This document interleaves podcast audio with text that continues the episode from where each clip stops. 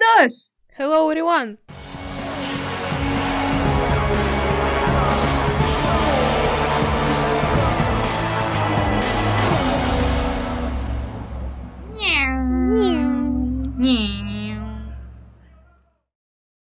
Здравствуйте, дорогие слушатели, если вы все еще с нами, вернее, опять с нами. А, с вами сегодня белорусская мышь, Тошиба и шиномонтаж. И всем подкаст... привет! Да. И это подкаст не серьезный разбор пилотов, ака инсульт по крышке. Но шиномонтаж у нас хороший. Армянский. А, всем привет! А, мы очень рады, если вы снова с нами, потому что, э, правда, очень ценим всех слушателей. А в этот раз э, мы немного поменяем формат, потому как э, шиномонтаж, то есть я, то есть шаман, я, меня не было на гонке, точнее, я смотрела гонку, но не могла обсуждать ее с ребятами и не всматривалась, не видела всех деталей, поэтому я буду задавать ребятам вопросы, Э, о том, как проходила гонка, и так мы вместе с вами узнаем, как все прошло, разберем всех пилотов, и я думаю, мы можем начинать. И, ну, начнем мы с э, подиума, как и всегда, и начинаем мы с дубля Мерседес, потому что я, честно говоря, даже не помню, в каком порядке э, кто находился на подиуме, поэтому давайте начнем с подиума и с дубля Мерседес. Кто начинает? Наверное, я. Судя по количеству фотографий Льюиса с поднятой рукой, ну, не только из-за победы, но и в связи с движением Black Lives Matter, я думаю, все понимают, что выиграл у нас Льюис Хэмилтон. С отрывом, кстати, в 13 секунд. Я прямо сейчас смотрю на эту табличку. Видите, чего? 13? 13,7, да. 13,7. Чего 13, тебе? Оф- офигеть. Ну, в принципе, борьбы там было немного, поэтому победа чистая, победа красивая, с огромным отрывом даже от Вальтери, который приехал вторым. Ну, честно говоря, ничего больше особенного я сказать по поводу этого не могу, потому что, ну, сработали хорошо, как, в принципе, всегда, как и при каждом дубле. А насчет всех выходных, в принципе, тоже шли хорошо но лидировали не всегда. И, кстати, много очень вопросов было еще насчет надежности машины из-за тех проблем, которые возникали на прошлом Гран-при. Да, кстати, это Гран-при Штири. А прошлое было Гран-при Австрии, просто чтобы не путали. Так вот, на Гран-при Австрии им говорили по радио не заезжать на поребрики. И, возможно, ну, было такое предположение, что Э, эти проблемы остались и на эти выходные, но, видимо, все уладили. Хотя в начале, в пятницу начинали, конечно, ну, не очень активно. Но заслуженная победа, я считаю. И Вальтери тоже молодец, потому что стартовал не из первого ряда. И пробрался. Пробрался на второе место. И, кстати, с отрывом от Ферстаппина тоже приехал с э, довольно большим. 20, практически 20 секунд. Вообще молодцы просто. Нечего сказать. Да, собственно, я могу полностью подписаться под этими словами, потому что если убрать всю предвзятость и говорить на чистоту, как будто бы человек, который смотрит Формулу-1 впервые, который вот включил эту гонку и просто пытается ее анализировать, я могу сказать, что да, сработано максимально чисто. Э, это действительно хороший дубль для команды. Э, команда взяла важные очки в Кубке конструкторов, которые она и так бы взяла, но тем не менее Мерседес уже показывает э, свою силу в самом начале сезона, уже второй гонке. И да, я могу сказать, что в выходных это тоже было заметно, потому что, если я не ошибаюсь, на квалификации Хэмилтон вообще какой-то ультимейт мод включил. Э, когда по дождевой гонке он начал просто подряд штамповать лучшие сектора. Это, блин, во всем моем отношении к Льюису, я могу сказать, что это действительно классно. То есть по такой погоде показывать такие хорошие результаты, это действительно заслужит уважения. Льюис как пилот всегда был сильным, но, конечно, да, его гегемония уже немножко поднадоела, поэтому лично для меня эта гонка была скучновата. Ну, ничего другого я не ожидала. А здесь наши пути расходятся. Кстати, про квалификацию под конец, на самом деле, я не знаю, что за режим он включил. Пати мод. Все поймут эту шутку. Хаммер тайм. Хаммер тайм, да, на самом деле. В какой-то момент э, Макс смог перебить его круг, но ошибся и во втором, и в третьем секторе, причем в третьем еще больше, чем во втором. Ну, почти получилось. Но потом Льюис показал круг еще лучше. Поэтому, ну, тут без шансов. Не знаю, как это работает. Даже трасса и близко не начала тогда подсыхать. Но, ну, честно, у меня варианты закончились. Правда, это, это что-то за пределами. Ну, на самом деле, я читал много комментариев о том, что, мол, вот, если бы Макс нормально проехал свой, собственно, последний быстрый круг, если бы его не занесло, то мог бы тоже оказаться на подиуме и, все, и так далее, и так далее, и так далее, но, насколько я помню, там и так у него уже желтые сектора шли, поэтому, думаю, особо, особо никакой роли бы это не сыграло. И даже если бы как Макс проехал последний нет. чистый круг. Нет? Как раз таки нет, потому что тот круг, который он запорол, простите, а первый сектор был вот фиолетовый лучше. На самом деле, с хорошим отрывом. Ну, в любом случае, думаю, даже если учитывать... Даже если учитывать первый э, фиолетовый сектор, самый быстрый, и, допустим, второй зеленый, я точно не помню, то думаю... Ну, просто был бы отрыв поменьше. Думаю, все равно пол был бы у Хэмилтона, потому что темп у Мерседеса конкретно на этом этапе в Штире был просто космический. Вот так вот. Честно, я просто в шоке сейчас от такого отрыва, потому что между вторым и, и третьим, между первым и вторым местом отрыв в 13 в 20 секунд. А, честно, понятное дело, что мы все знаем, как ездит Мерседес, но, правда, вот это, это прям шокировало. Ну, я думаю, что, правда, здесь уже все сказано, и теперь мы переходим к теме тоже дубля, но не самого приятного. К теме дубля Феррари. Я видела этот момент. Понятное дело, что потом я его еще пересматривала. Я посмотрела этот момент, расстроилась, и больше я не смотрела гонку. ну, на самом деле нет, но я видела этот момент. Давайте вкратце расскажем, что произошло. Просто быстро. И рассмотрим его чуть позже, более подробно. Потому что здесь нужно осматривать подробно. На это нужно чуть больше времени. Да, и даже тут у людей расходятся мнения, хотя, по-моему, вообще, кто виноват, кто прав, ну, вот в этой ситуации очевидно. Но сейчас я не буду об этом спорить. На самом деле, ну извини, хочу тебя перебить. А, я думаю, все смотрели этот момент, и, естественно, мы тоже его смотрели в прямом эфире, и потом еще в повторе. А, сначала в прямом эфире, когда только первый раз это все произошло, мне показалось, что, собственно, вины ничей нету в данном столкновении. Мне просто показалось, что э, три болида начали заходить в один узкий поворот, и в итоге не поместились, и получилось как получилось. Мне показалось, что в один момент шар начал отруливать.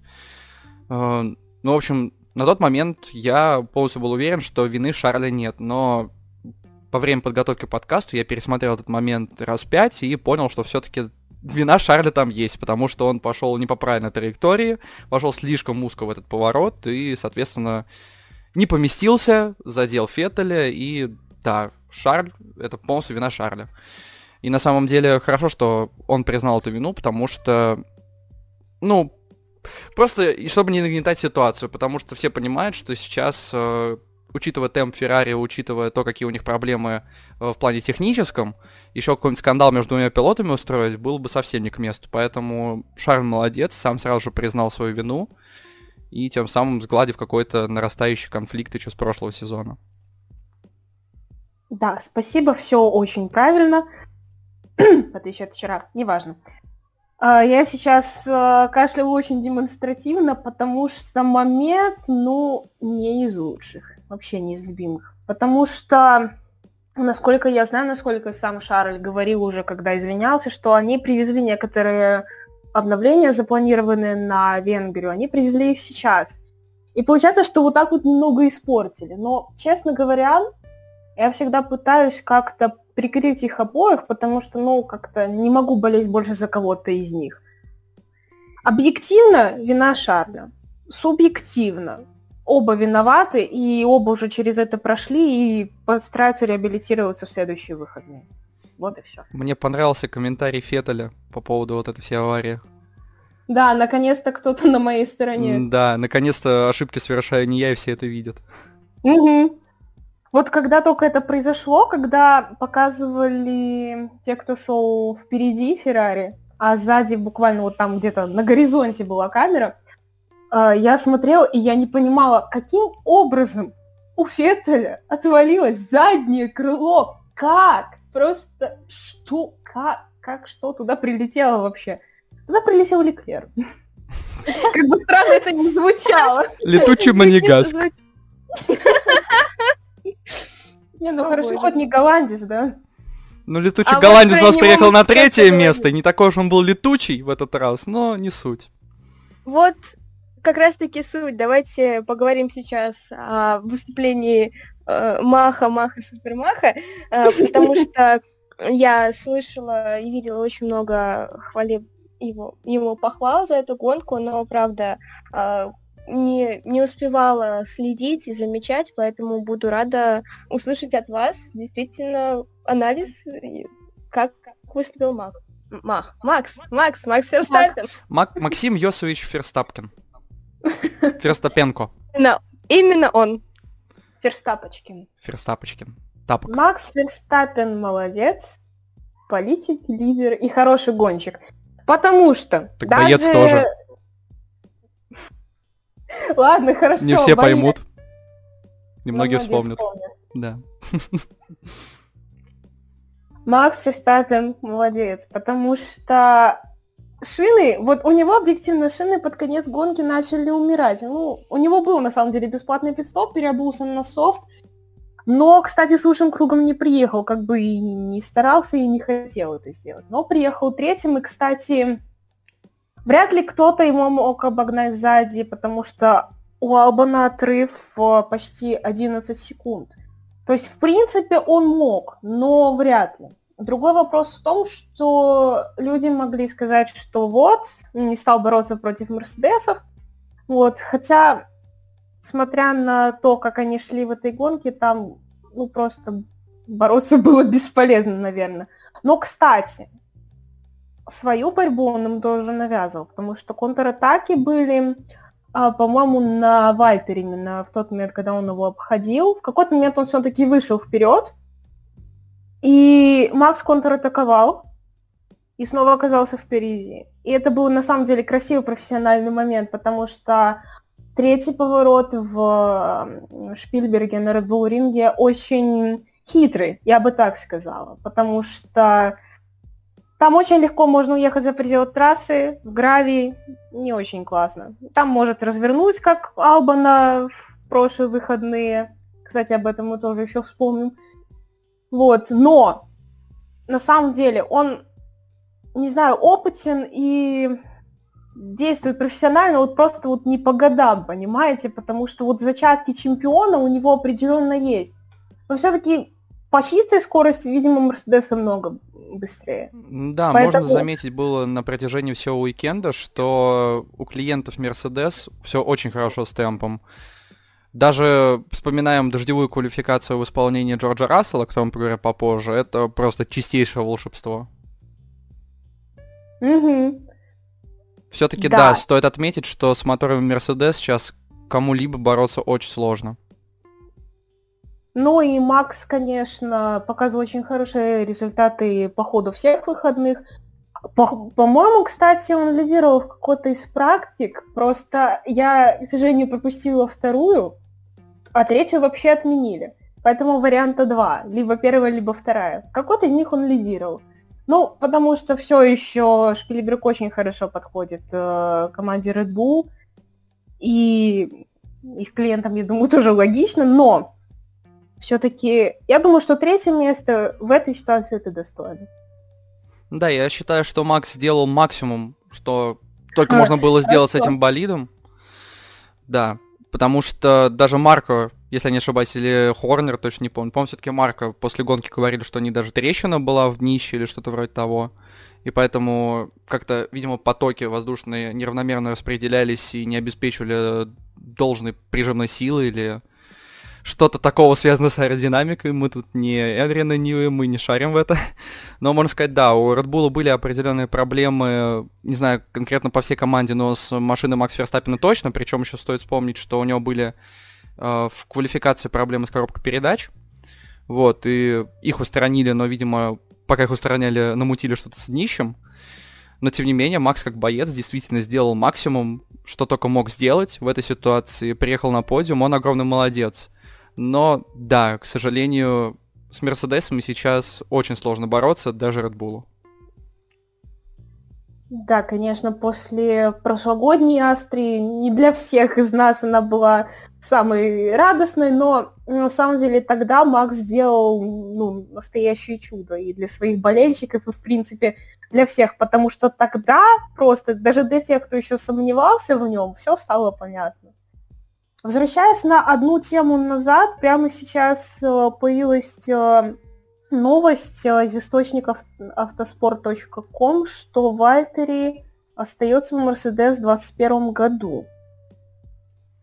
Честно говоря, не знаю, что это может значить, а главное для кого. Так, я так же, как и Антон в прошлый раз, проговорю то, что мы записываем этот подкаст э, 13 июля, в понедельник, поэтому мы можем выложить его чуть позже, и какие-то новости могут появиться. Mm-hmm. Ну и, собственно, у нас есть девиз э, «Несерьезный сбор пилотов», выкладываем подкаст, и на следующий день нас, э, на нас сваливаются новости. Да, вот так вот Поэтому... уже который раз получается. Мне очень понравилось, как мы наванговали возвращение Алонсо, потому что вы со мной поспорили, что типа, а зачем ему нужно будет сидеть в ведре один сезон? А, он, а я был прав! Он сел в ведро в итоге. Да. Я просто залез в голову Колонса и прочитал его мысли. Так что надеюсь, что сейчас нам удастся залезть в голову к Ботусу и почитать его мысли, прочитать, что написано у него в контракте, потому что я считаю, что по результатам вот этих двух прошедших австрийских гонок Вальтери полностью заслуживает место в команде на следующий год. Потому что и результаты дико космические. И вообще, я готов заскринить личный зачет, потому что Вальтери первый.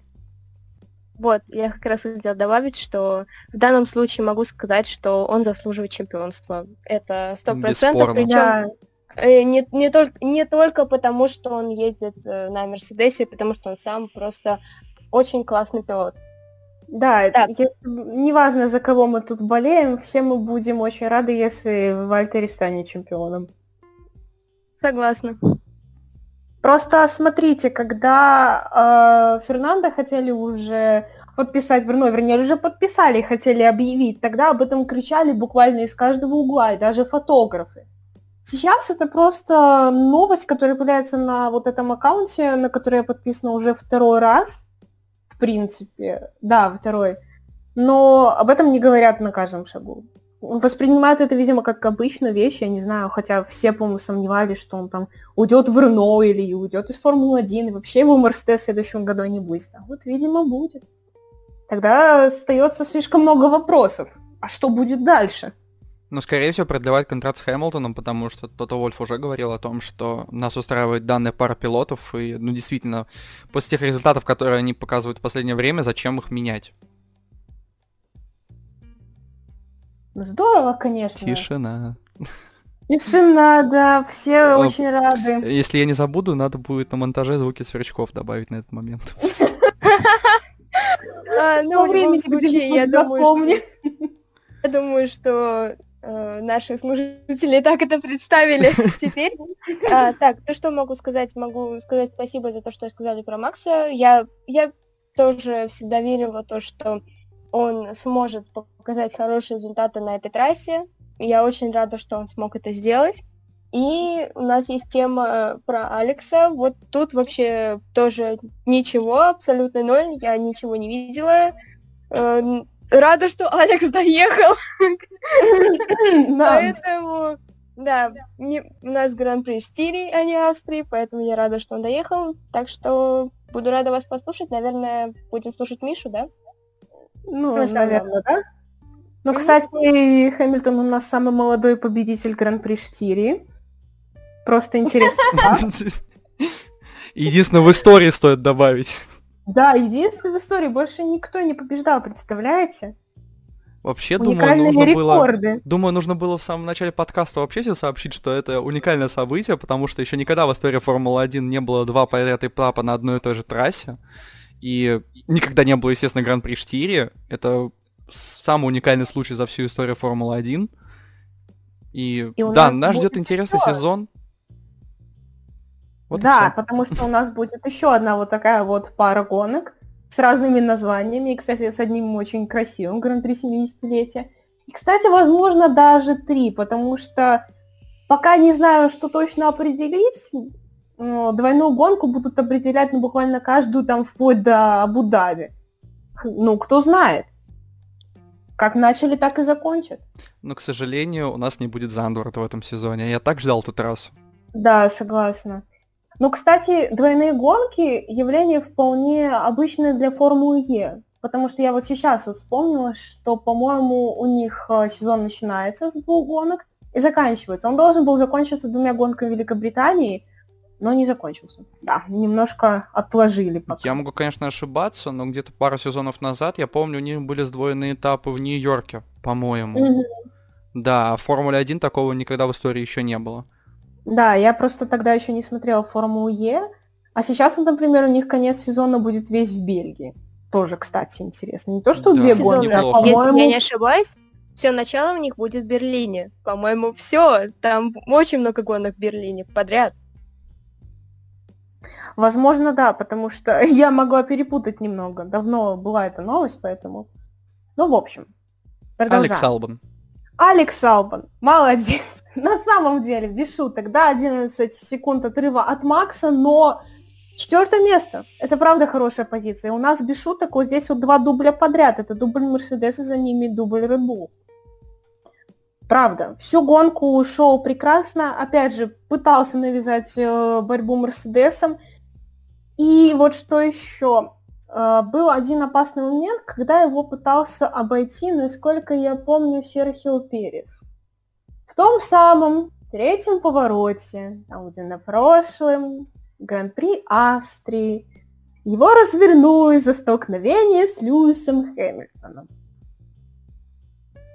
Сказать, что я испугалась, это ничего не сказать. Я смотрела на этот момент, и, и там был контакт на самом деле, но он был не такой сильный и не под тем углом.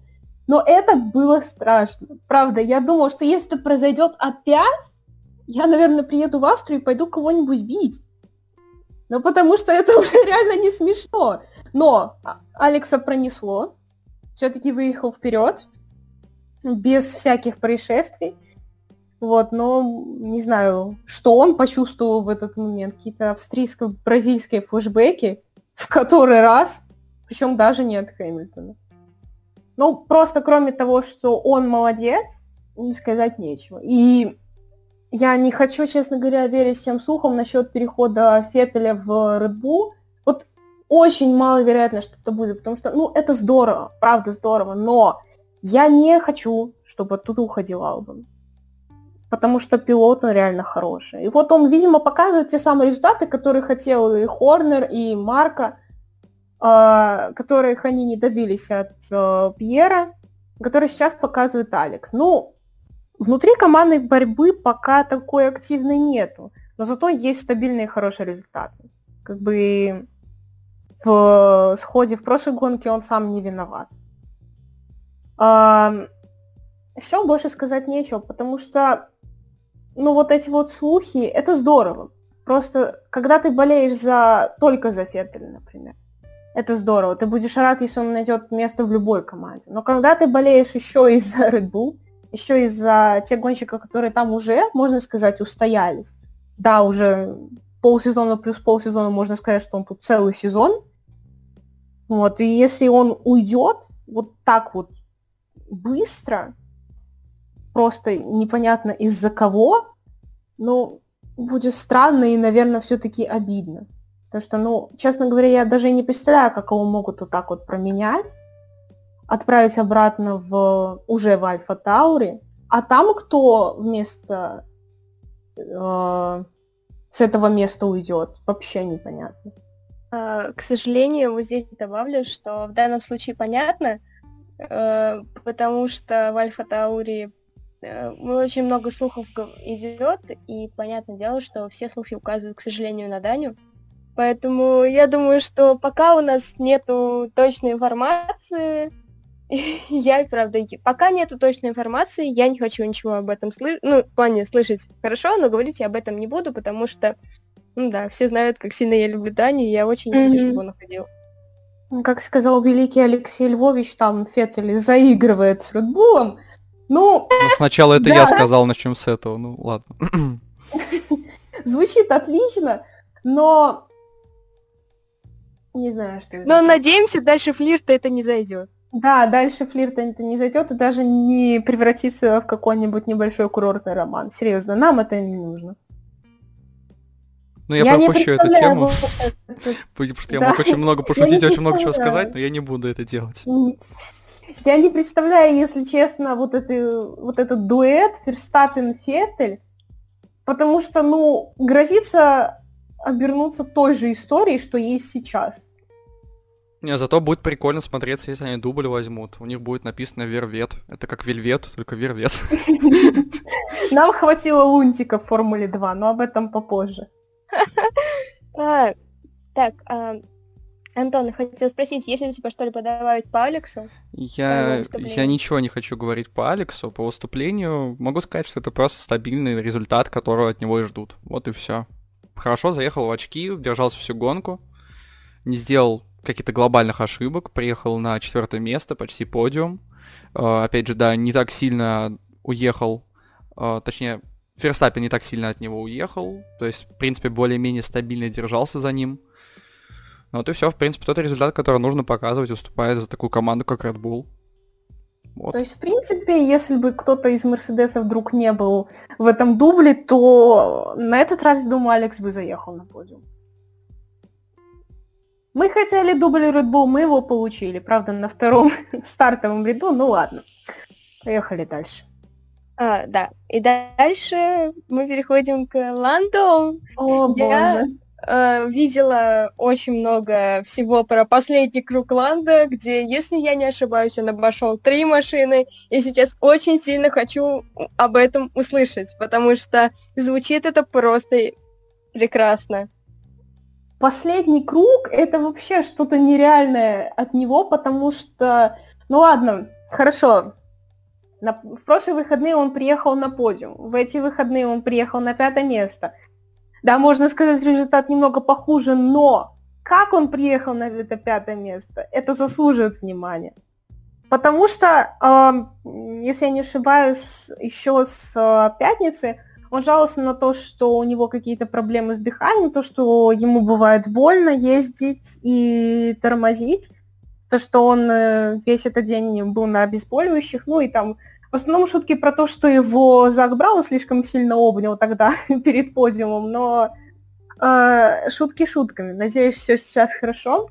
Ну, у некоторых Даже... людей пошли какие-то подозрения о том, что у него тьфу-тьфу-тьфу коронавирус. Мол, он же обманул тогда термометр, приложил холодную бутылку воды к колбу. И все сразу же взбунтовались, мол, какого хрена он вообще участвует в Формуле 1, почему их не проверяют более тщательно? Но но думаю, что с ним все в порядке.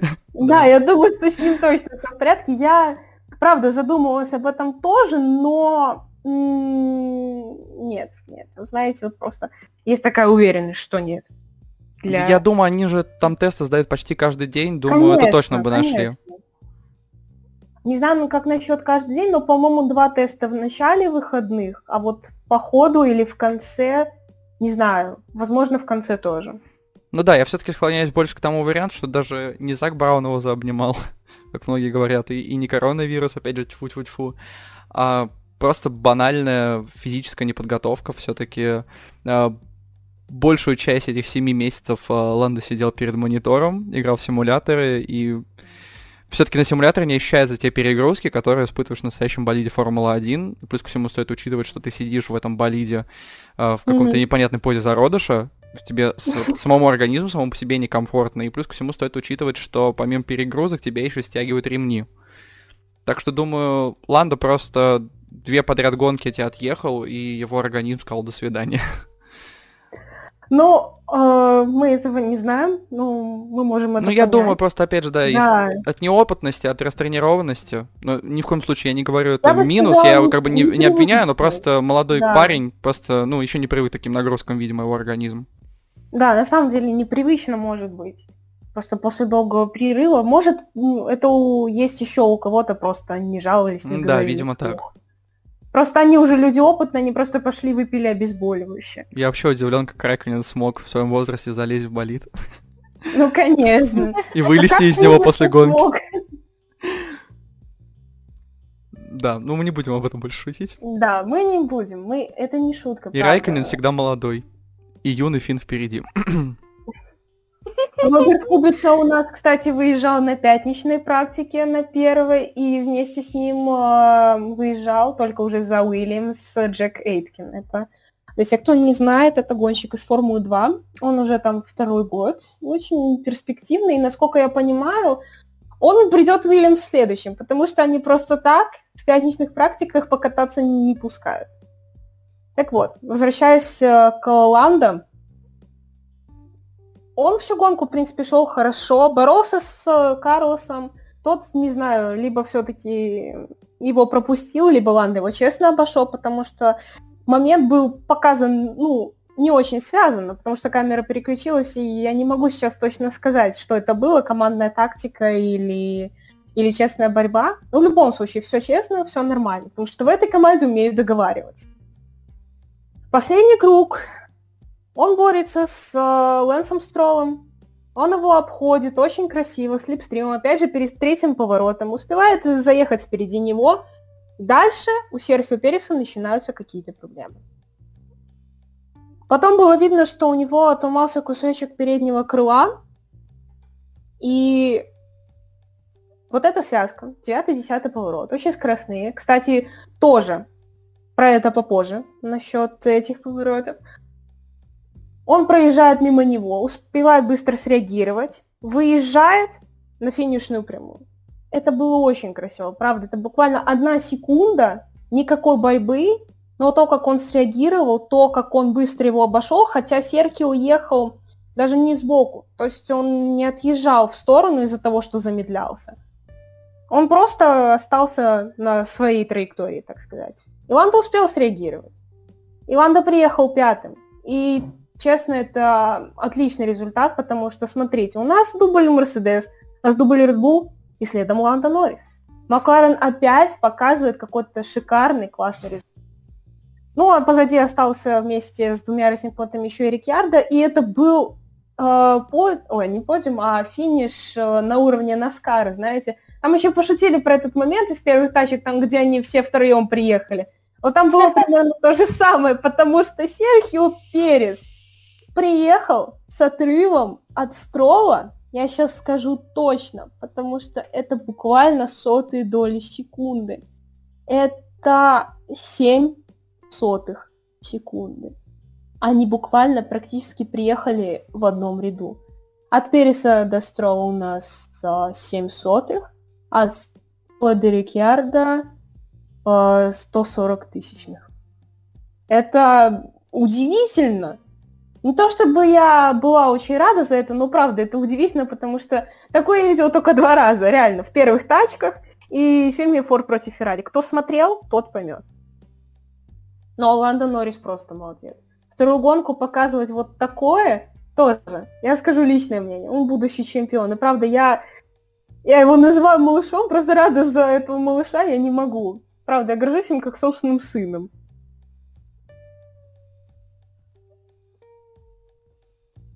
Звуки светлячков. Звуки светлячков. Думаю, есть что добавить у кого-нибудь. Но от себя просто могу сказать, что Ланда максимально оправдывает те ожидания, которые я возлагаю на него еще с прошлого сезона. Полностью с тобой соглашусь, что он стопроцентный будущий чемпион, и уже сейчас он показывает все свои амбиции. И, если честно, для меня вот эта вот гонка в штире, хоть и была скучная, но вот реально действительно вот самый светлый момент, который могу вспомнить из этой гонки, это, собственно, последние 2-3 круга в исполнении Ланда Норриса. Я давно такого не видел в Формуле 1, и, черт, просто мой низкий поклон Ланду Норрису, он огромный молодец. Я просто безумно рада это слышать. А, я могу только сказать то, что да, я присоединяюсь к вашим словам похвалы Ланда, потому что он действительно молодец. И вот теперь мы переходим дальше к теме Карлоса. Карлоса. Да, еще, хотела, еще хотела сказать, что он все-таки признавался в том, что был очень не уверен в себе и в прошлом сезоне, и на тестах, и в межсезоне, и в начале этого просто... Это было обидно слышать, потому что, да, он показывал, может, не всегда стабильно хорошие результаты в прошлом году, но э, очень всегда обидно слышать, когда он винил себя в этом, даже когда были проблемы чисто механические. Вот. Но сейчас он полностью оправдывает вот каждое свое слово неуверенности, потому что я не могу сказать, что он очень амбициозный, может быть, даже где-то все еще немного не уверен в себе, но то, как он всегда показывает личный результат уже второй раз подряд, и просто дай бог и дальше, и то, как он искренне этому рад, это бесценные моменты. Просто запомните их. Такое трудно забыть, мне кажется, но все равно запомнится. Да, согласна. Просто дальше у нас идет тема Карлоса, и у меня тогда вопрос, э, получается, Карлос приехал сразу за Ландой или на какое место он приехал? Я думаю, что Карлос тоже показал хороший результат. Но только да, Карлос... я, к сожалению, не, не знаю итоговую решетку, так что... Карлос Вперед. приехал девятым. Ну, по сравнению со стартовой позицией скатился на 6 позиций. Вау, вау, вау, вау, вау. Я не могу сказать, что это плохо, потому что он провел действительно хорошую гонку, но что-то вот, насколько я понимаю, случилось потом с темпом, потому что в какой-то момент он даже замедлился, и, возможно, там была какая-то проблема, но остался. Приехал на девятое место, все-таки это каких-никаких два очка. У него был бесплатный пит-стоп. И вот что важно. Наконец-то мы дошли до Карлоса Сайнца. Я специально делаю паузу, в отличие от великого Алексея Львовича. А, бесплатный пидстоп ему помог. Намного больше, чем Максу Ферстаппину или кому-либо еще. Потому что я рассказываю сводку по быстрым кругам, за последние вот их несколько было. Сначала, с самого начала гонки показывал лучшие круги Льюис Хэмилтон, Потом в какой-то момент э, все затихло. Потом он опять начал показывать лучшие круги. Потом его круги начал перебивать Серхио Перес. Да, это было странно, потому что там, по-моему, уже успели выйти из 1.07 э, на минуту 7 секунд. Вот, он перебивает, по-моему, 3 или 4 круга. Потом лучший круг опять показывает Хэмилтон. Причем не знаю на каких парах, потому что у него пидстопа еще одного не было. То есть это все еще старый умерший медиум на самом деле. Знаешь, старый ну, умерший медиум звучит примерно как э, молодой родившийся шаман. Минутка посторонняя. Ладно, хорошо. Минутка посторонней. И в последний момент, это был не последний круг, предпоследний. Возможно, даже предпредпоследний. Это не так уж и важно. Карлос Сайнс на свежих шинах перебивает лучший круг Льюиса Хэмилтона на одну секунду. Это новый рекорд трассы, который я не знаю, будет ли перебит когда-нибудь еще. Потому что 1.05 и 6 это время близкое к квалификационному, ну где-то может ну, двухлетней давности, потому что прошлый год это 1.03003, хорошая цифра, поэтому я запомнила. Раньше было 1.04, ну, соответственно, еще раньше там, допустим, 1.05.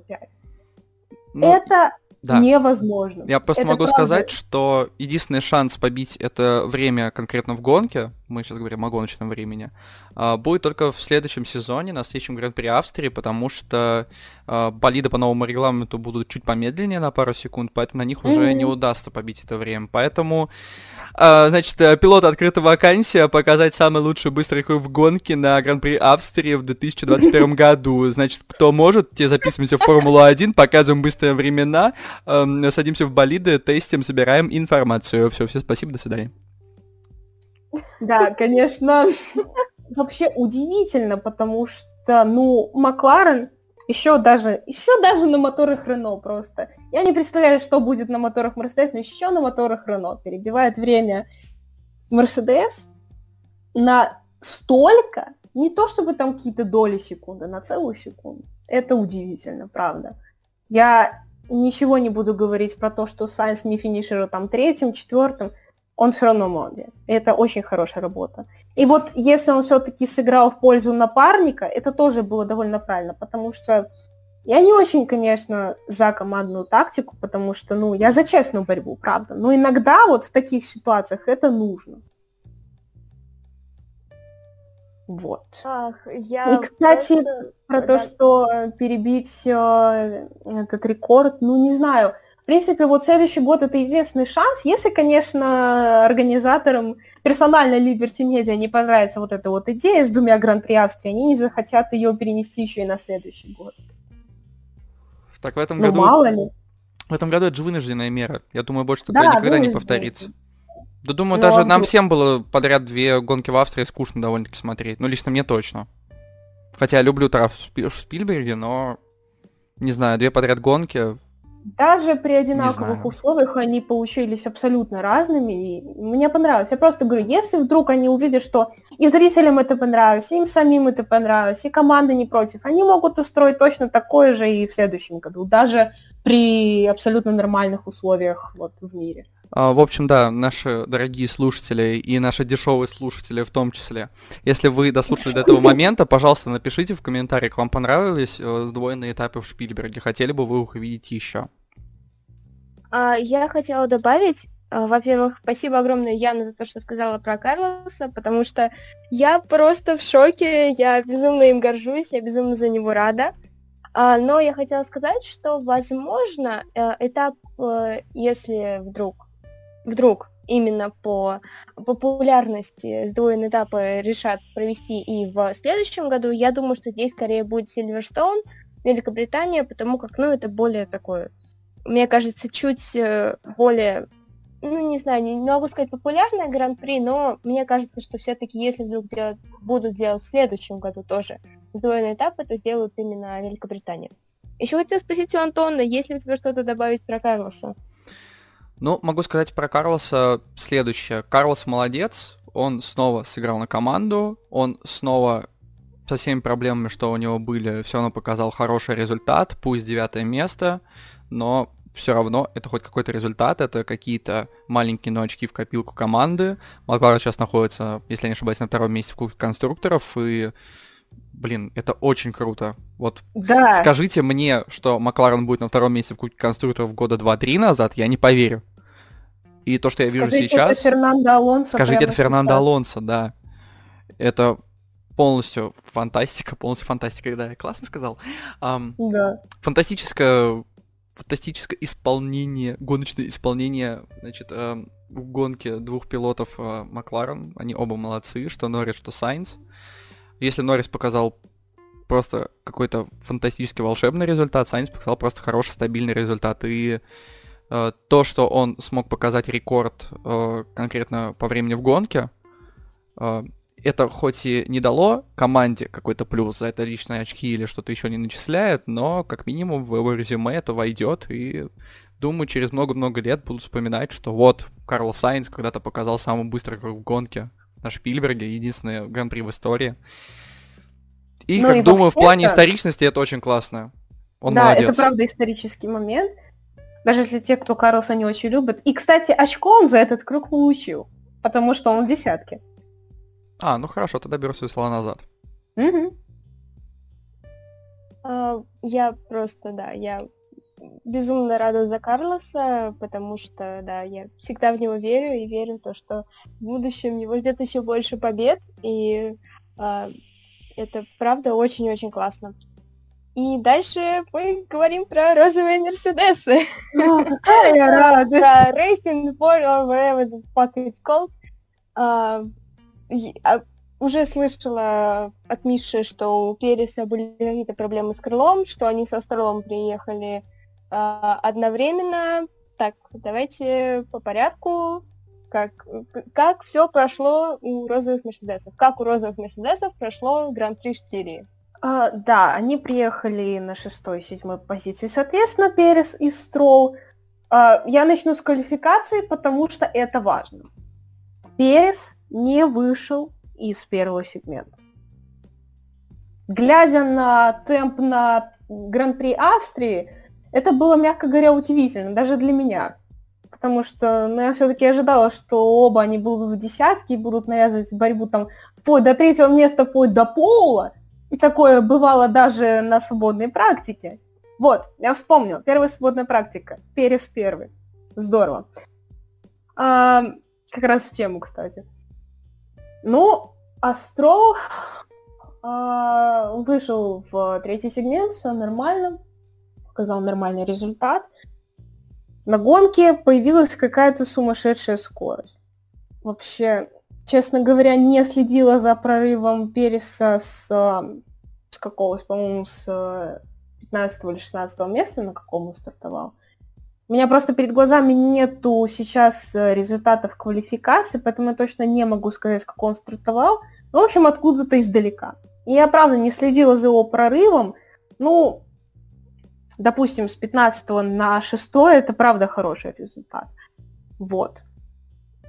Но я не знаю, если честно, что произошло на последних кругах, с кем он столкнулся. Uh, у него начались какие-то проблемы с темпом. Буквально на последнем круге, из-за чего он пропустил вперед uh, Норриса, но со сломанным крылом, с э, медленно покидающим его болит темпом. Он умудрился не пропустить вперед ни Строла, ни Рикьярд. Это правда, вот э, финиш почти в один ряд три машины. Тоже интересный исторический момент. Говорю объективно, правда, говорю объективно, исторический момент. Потому что про отрыв вот эти я уже говорила. Ну и тогда уже все посмотрели на их темп в гонке и сказали, все, вот это точно наши Роза Мерседес и наш любимый Racing Point, все. Теперь все стало на свои места. Больше сказать я, в принципе, ничего не могу. Но, а, кроме того, что Серхио Перес стал гонщиком дня. Я не могу с этим согласиться. И, кстати, тоже объективно, потому что я считаю, что вот это вот заслужил Ланда, на самом деле. Но в силу того, что голосование началось где-то на последних, допустим, 10 кругах, а Норрис показал вот это волшебство на последних двух, люди просто не успели проголосовать. Хотя отрыв в пользу э, Переса начал тогда уже уменьшаться, я заметила. Кто был на третьем месте в голосовании, я, к сожалению, забыла. Но мне кажется, что Макс Ферстаппин. Вот что-то такое я помню. Я слушаю. Я просто хочу добавить к всему, всему этому разговору просто пара-пара-пам. Пау! А, кстати, Ростинг Point это еще не вся история, но она чуть-чуть попозже, буквально через одну тему. Оставайтесь с нами. Да мне кажется, это нужно в одну тему уместить. Почему бы и нет? Ну, потому что нам надо еще поговорить про Рено, потому что там на самом деле важно. Я могу просто эти две темы объединить в одну и сказать быстро одну фразу. Рено обиделись. Рено обиделись. Рено обиделись. И такие, ой, а у него машинка лучше, подам-ка я на него протест. Он нас обогнал. не напоминает, ребят. А, им понадобились зимние тесты, огромный перерыв и два гран-при Австрии, чтобы наконец выродить этот протест. Не, ну. серьезно, это выглядит реально как в детском саду. Ой, у него машинка лучше, он плохой. Отберите у нее эту машинку. Вот это реально так выглядит, если честно.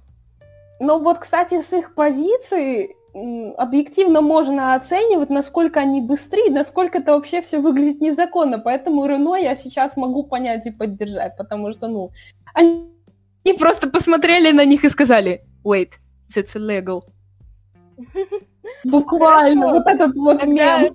С какой позиции Рено? То есть я видела, что э, Акон, к сожалению, не закончил гонку.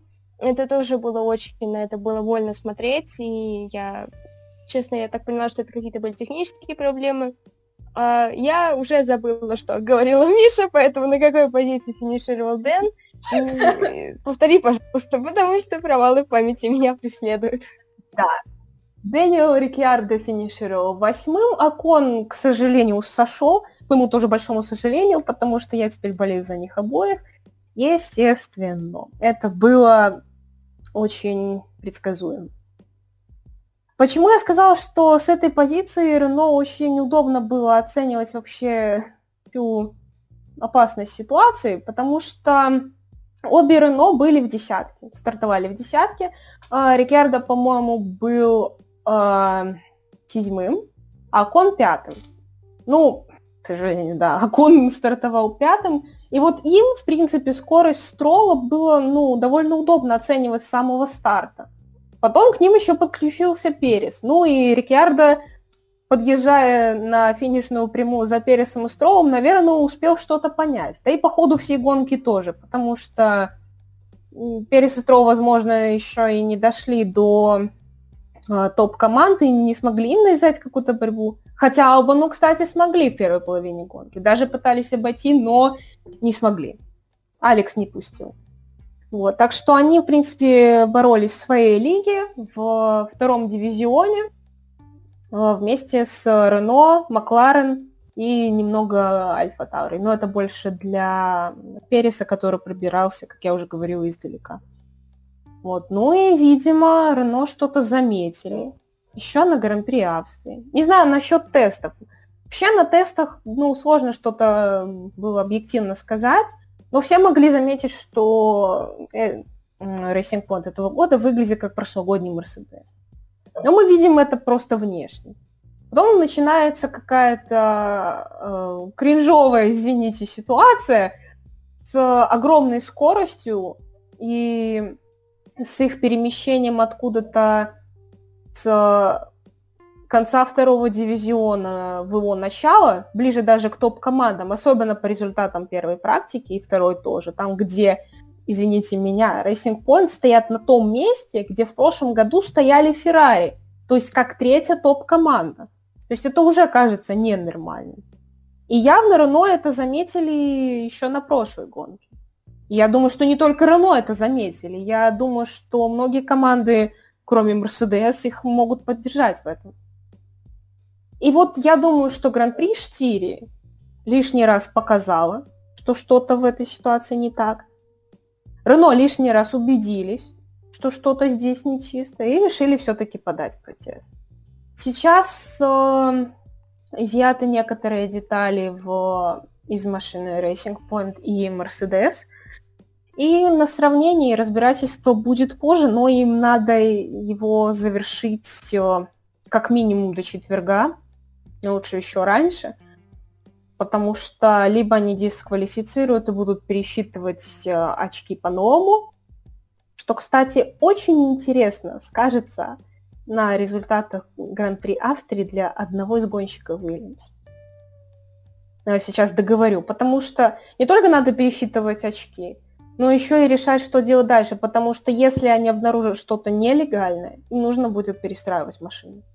Нужно будет срочно что-то менять, и для этого, ну, как минимум, нужна была бы неделя. Но пока, по крайней мере, я не вижу, чтобы происходило что-то, какие-то разбирательства прямо сейчас. Просто протест принят, э, детали взяты на детальное изучение, детали на детальное, да, все отлично.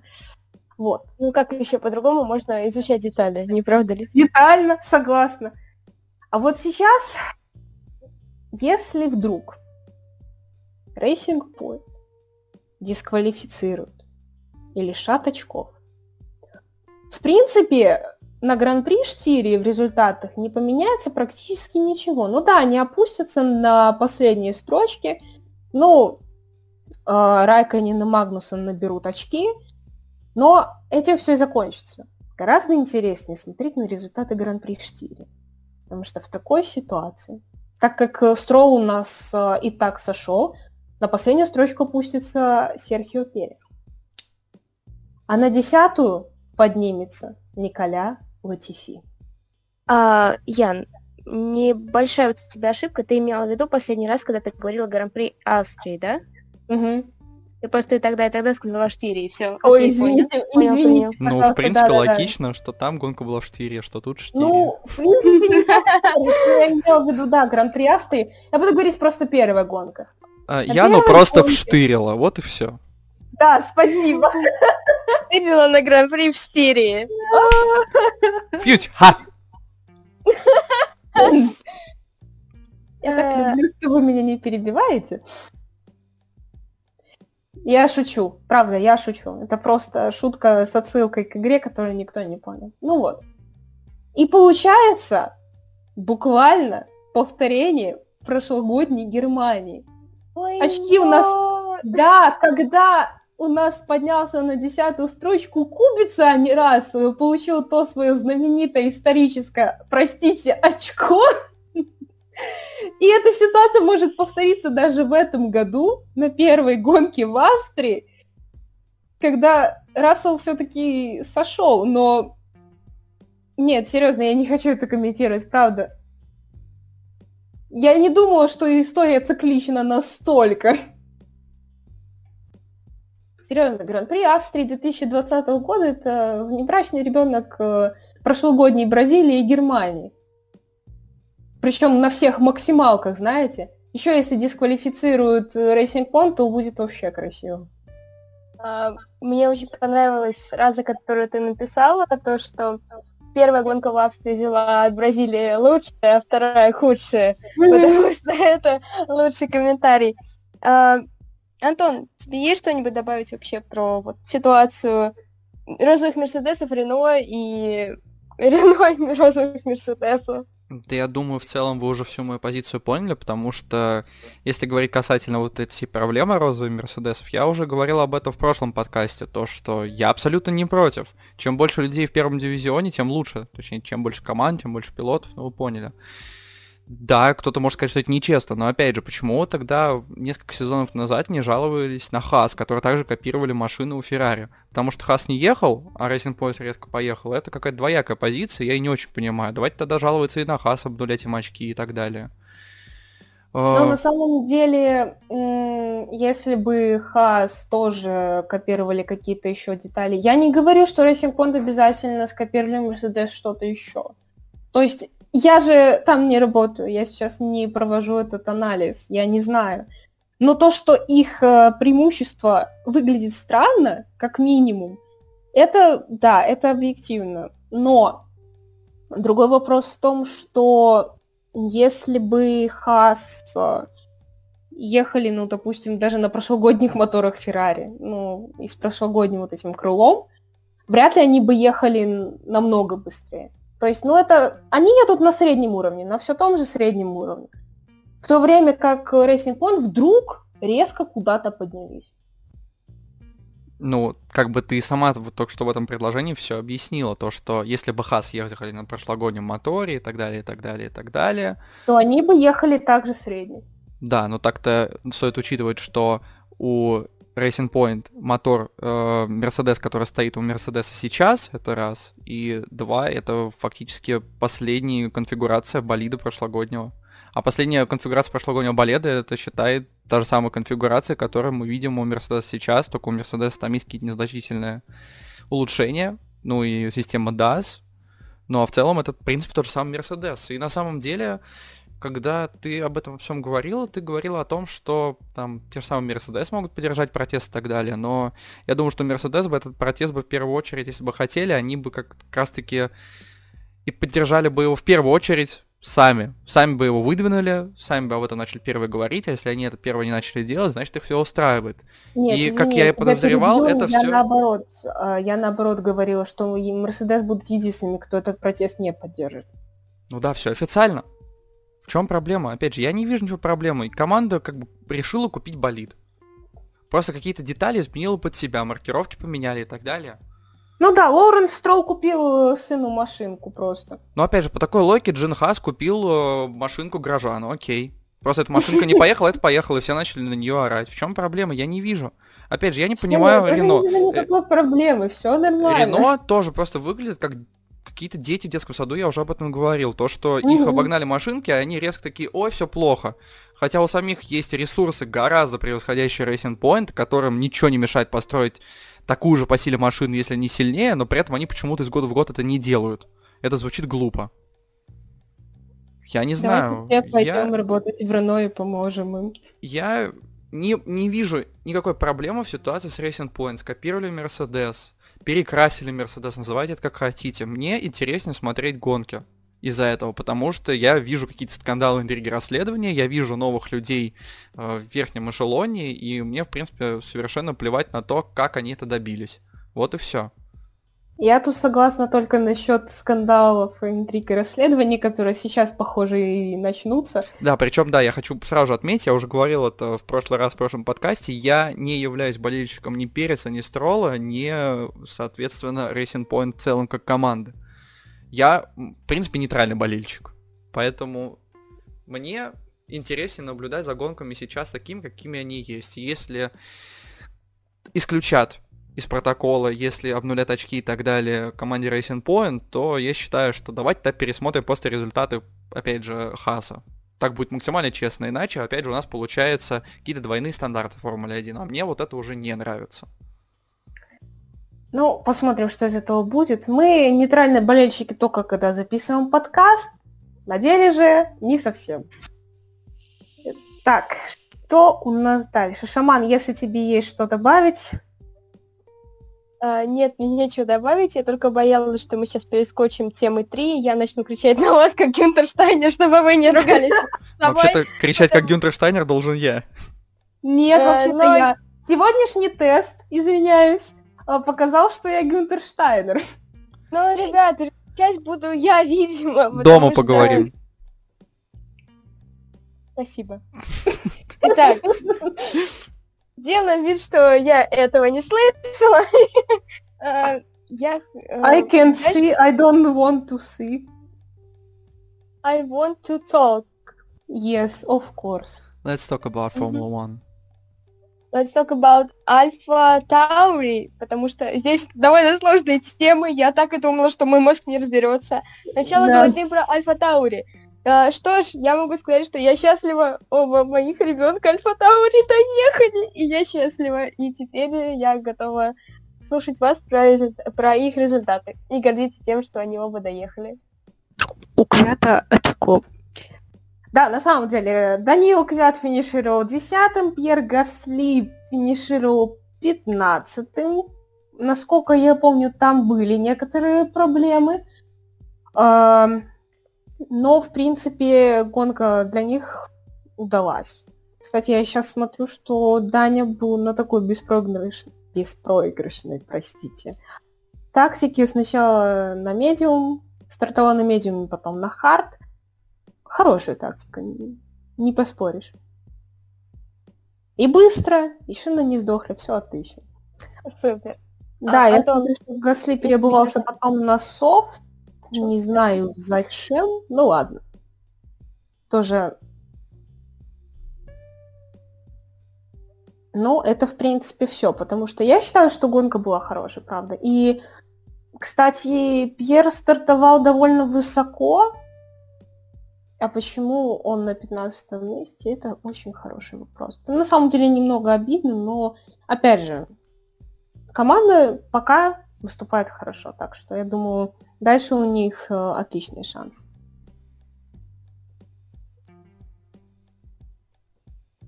Я на монтаже чувствую, буду очень сильно орать каждый раз, когда буду вставлять звуки сверчков. А, прошу прощения. Хорошо, в следующий раз я буду чихать громче. Нам нужен отдельный выпуск с блуперами, знаете. Антон, а у тебя есть что-нибудь что добавить про поводу Альфа Таури, Торо Росса? Или... Ну, в принципе, стандартная гонка в исполнении Альфа Таури. В принципе, а, одно очко Квята есть. А, Гасли, самое главное, доехал. Ну, сказать особо нечего. На самом деле, борьба в таком самом нишевом эшелоне была... Ну, хоть она и была, но говорить об этом думаю, не стоит очень много, потому что не было прям много событий. Ну да, Гасли откатывался назад. Гасли откатывался потом... назад, да. да. Как бы самое главное, что доехал, вообще завершил гонку, не разбил mm-hmm. болид. Но думаю, Он обошел оба Уильямса практически без проблем.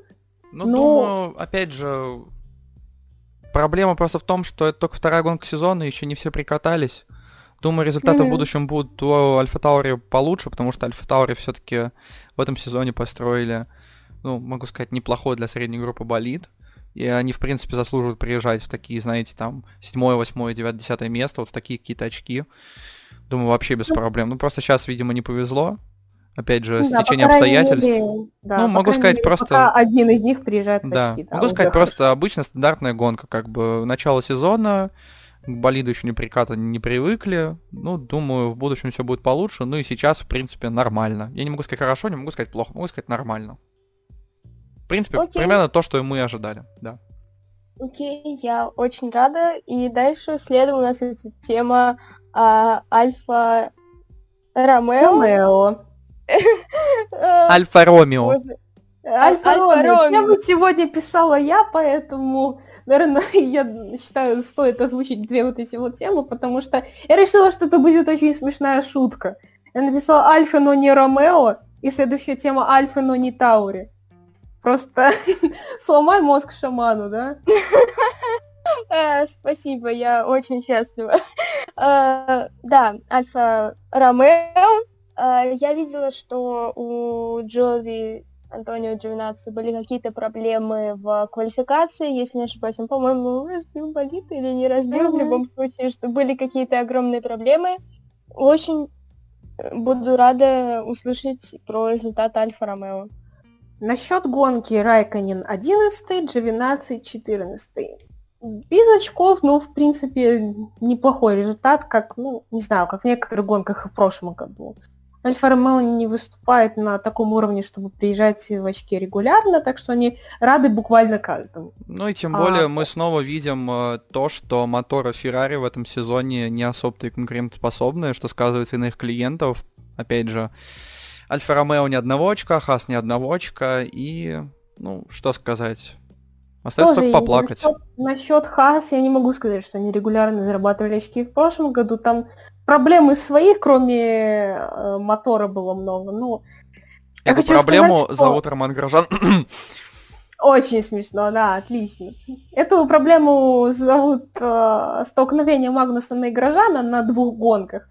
И одна из которых закончилось э, двойным командным сходом. Я как сегодня это помню, потому что я тогда еще шутила, боже, как они не боятся возвращаться в бокс, простите, Гюнтеру Штайнеру. Господи, прости, Гюнтеру Штайнеру. А у меня дождик пошел. Чувствую себя в Австрии. Точнее, в Штире, да. Дождевая квалификация. Да, я очень сильно надеюсь, что сейчас э, звуки дождя не будут перекрывать мой голос, но не суть. Я их даже не слышу. Ну и слава богу. Так вот, а, про квалификацию. Альфа Ромео, я не знаю, когда Антонио Джовинаци разбил болид, были красные флаги. Сессию остановили буквально за 13 секунд до ее конца. Вот, и я думаю, что, наверное, уже все засчитают эти результаты, и дальше уже начнется второй сегмент. Так и получилось. В итоге ни Джовинаци по понятным причинам, ни Райконин из первого сегмента не вышли. Вот. Ну, в принципе, из, из первого сегмента, грубо говоря, поднялись во второй на 11 и 14, но неплохо. Я же говорю, они и в прошлом году не так уж и часто приезжали в очки. Зато я помню одно классное событие. Вот мне бы еще начать запоминать, на какой гонке это было, когда Джовинаци заработал первые очки, он поспорил тогда с uh, Фредериком Васером, что тот отстрижет ему волосы. Ну и сцена. Фредерик Васер бежит за Антонио Джовинаци с ножницами. И догоняет его, стригает кусочек волос. Это был очаровательный момент, правда. Вот это было где-то ближе к середине сезона, по-моему. Ну, я же говорю, честно, вот точно я не скажу. Ну и не, не так уж и важно что, возможно, это была Монца, но я могу ошибаться. Не, по-моему, раньше Монца, по-моему. По-моему, раньше, да. Что-то раньше, что-то вот где-то около Франции или чуть-чуть попозже. Что-то около Франции, Монако. Минутка географии в нашем подкасте. Я не знаю географию, все, отстаньте. Я после, после подкаста тебе объясню. Ребята, дома поговорите. Да, дома поговорим. Где-то в Австралии, да? А, Ну, Наш же сезон начинается с Австралии, правильно? Да, сезон. Вот даже сейчас вот гонка в Австралии была первая, а сейчас э, гонка имени э, Стивена Спилберга была. А, понятно. Гран-при Стивена Спилберга, ясно. Гран-при Спилберга. В Спильберге. На самом деле многие не знают, но режиссер на эту гонке был Стивен Спилберг. э, Ты просто Вы тут- вспоминаю- вы тут посмеяться должны были. Я вспоминаю шутку из «Людей в черном», когда они по телевизору смотрели этот а, фильм, и Уилл Смит такой, похоже на работу Спилберга. Там просто спецэффекты были на уровне, да, просто космический корабль на веревочке.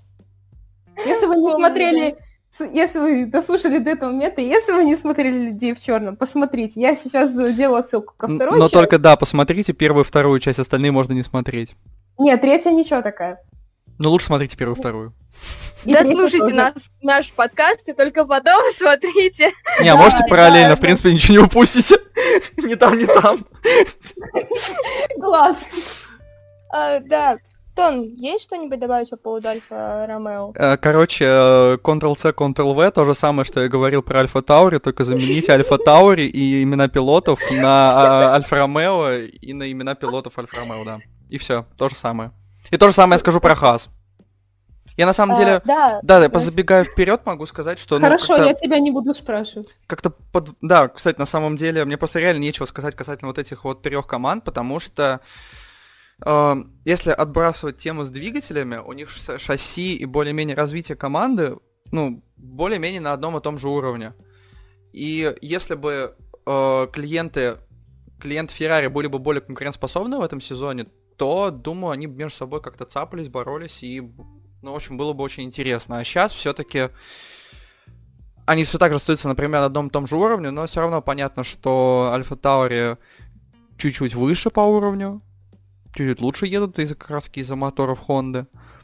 А Альфа Ромео и Хас выступают в своей лиге, которая называется Лига несбывшихся надежд имени мотора Феррари. Ну и все. Сказать нечего. То есть примерно одни и те же команды в одном, на, примерно на том том же уровне находятся, и сказать что-то конкретное про каждую из них не могу, просто потому что они одинаковые. Лично на мой взгляд. Сейчас, именно если оценивать данную гонку. Вот Как все. я, я Фантастических результатов Хас не показал. Э, Да, я хочу просто спросить чисто для общей информации, какие результаты у Хас, хотя я так понимаю, ничего хорошего. Магнус 12, Грожан 13. Да, дубль Хас. В принципе, проехали нормально, им хотя бы поставили тормоза в этот раз. Да, очень смешно. Не, ну а что, не вторая так гонка. там без тормозов, без башни, куда еще, да?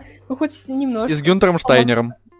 Да, и с Гюнтером Штайнером во главе, знаете, идеально. Идеальный набор. Без тормозов, без башни, с Гюнтером Штайнером. А, а представьте, если бы еще был Гутьеррес в команде. Боже упаси. Просто боже упаси, серьезно, мне его на виртуальных гонках А хватило. представьте связку Гутьеррес и Мальдонадо. В Хасе. С Гюнтером Штайнером. А просто пара-пара-пам, пау! По-моему, это моя, Видимо, была моя любимейшая команда. круг. Пара-пара-пам. Все, ту. А, хорошо, мы обсудили наш идеальный любимый Хас, идеальный состав Хаса. Следующая тема Рассел в скобочках отдельно. Так я так О, понимаю, боже, что да. здесь нужно поговорить про Джорджа, и про Джорджа мы, мне кажется, будем говорить каждый подкаст. И Джордж в Мерседес, да. Но все же хочу узнать, э, чем так запомнился выступление. Хотя я видела квалификацию, я была тоже очень рада за Джорджа. Ну, Собственно, Ну, ты, собственно, ответил на свой вопрос. Просто фантастическая квалификация в исполнении Джорджа Рассела, и то, что он сделал с этим болидом, это... Не знаю, я до сих пор в шоке. Я могу сказать, что если бы мне спросили касательно лучшего момента в гонке, я бы ответил последние 2-3 круга исполнения Норриса, как я и сказал до этого. А если меня спросили лучший момент квалификации, то, безусловно, 11 место Рассела. Ну, точнее, 12 по-моему, да? Это потом уже после штрафа, кому дали штраф, не помните?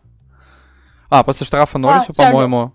Нет? Ша Шарлю. А, да, после... Шарлю в данном Шарлю, да. И... Да, после штрафа ну, все-таки 11 штраф место. Штраф Норриса просто на это никак не повлиял. Да. Угу. Я просто помню, что у Норриса был штраф, не помню у кого еще, поэтому первое, что вспомнил. У Шарля был штраф, три позиции, поэтому ну, ну да, просто... скатился с 11 на 14. Ну и Джордж стартовал 11 и это удивительный факт, если честно. Да, но, к сожалению, совершенно по какой-то глупой ошибке потерял машину и вылетел в гравий. Я ни в коем случае не хочу обвинить Рассела, как бы ошибки бывают у всех, и на ошибках надо учиться, но это, наверное, самый обидный момент этой гонки. Все-таки думаю, что если бы не было вот этого обидного вылета, то э, Рассел попал бы в очки, хоть какие-то, но очки, там, думаю, девятое, десятое место он бы спокойно бы занял.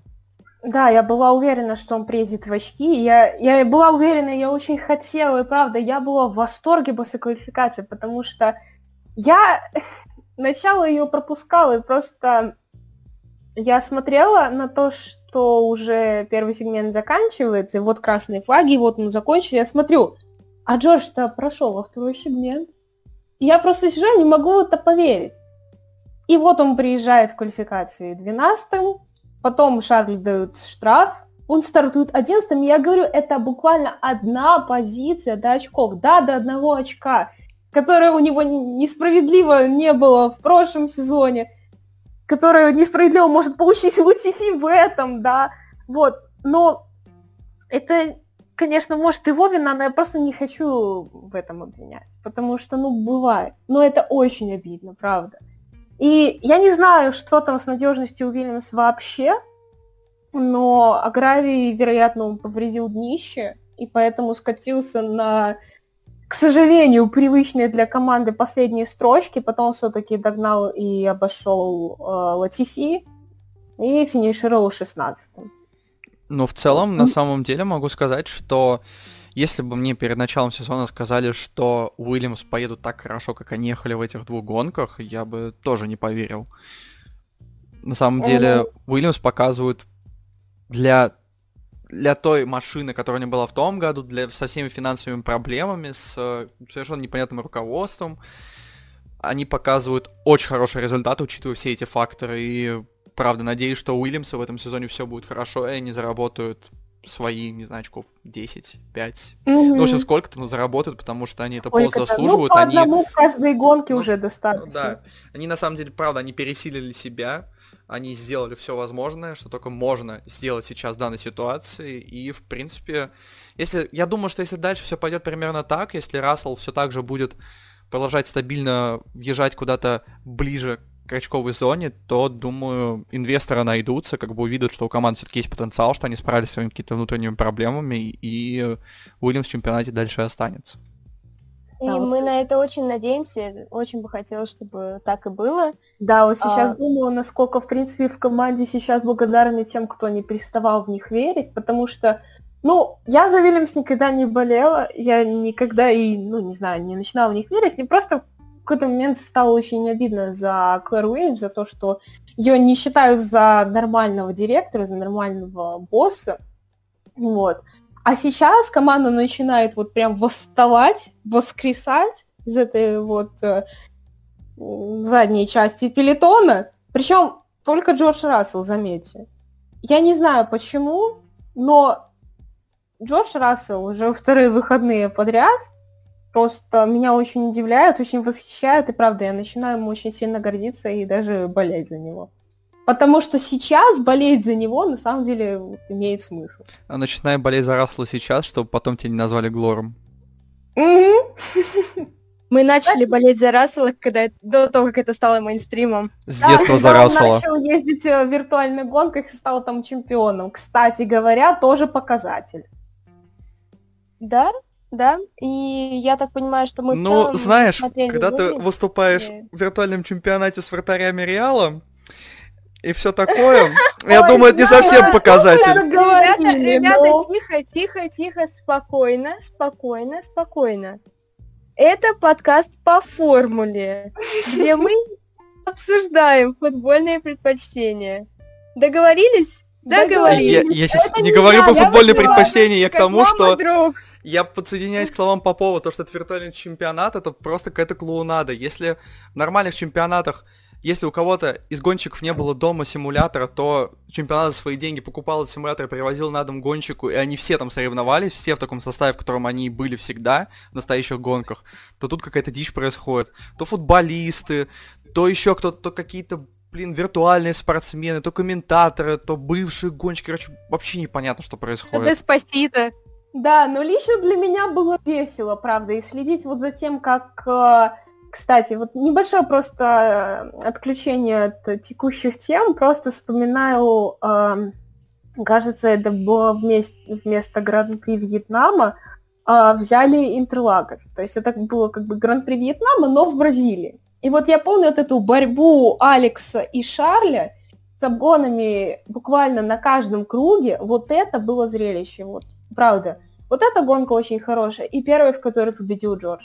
Опять забыла, какая это была. Но виртуальный чемпионат, честно, вот среди реальных э, гонщиков был очень стоящим. Правда. Еще было такое интересное явление, э, когда соревновались между собой э, Дэвид Кухарт и Ника Росберг. Еще там два каких-то человека, не совсем причастных к автоспорту. Дэвид Кулхард и Хайкинен. Да. Не Хайкинен, не путайте, Хайкинен.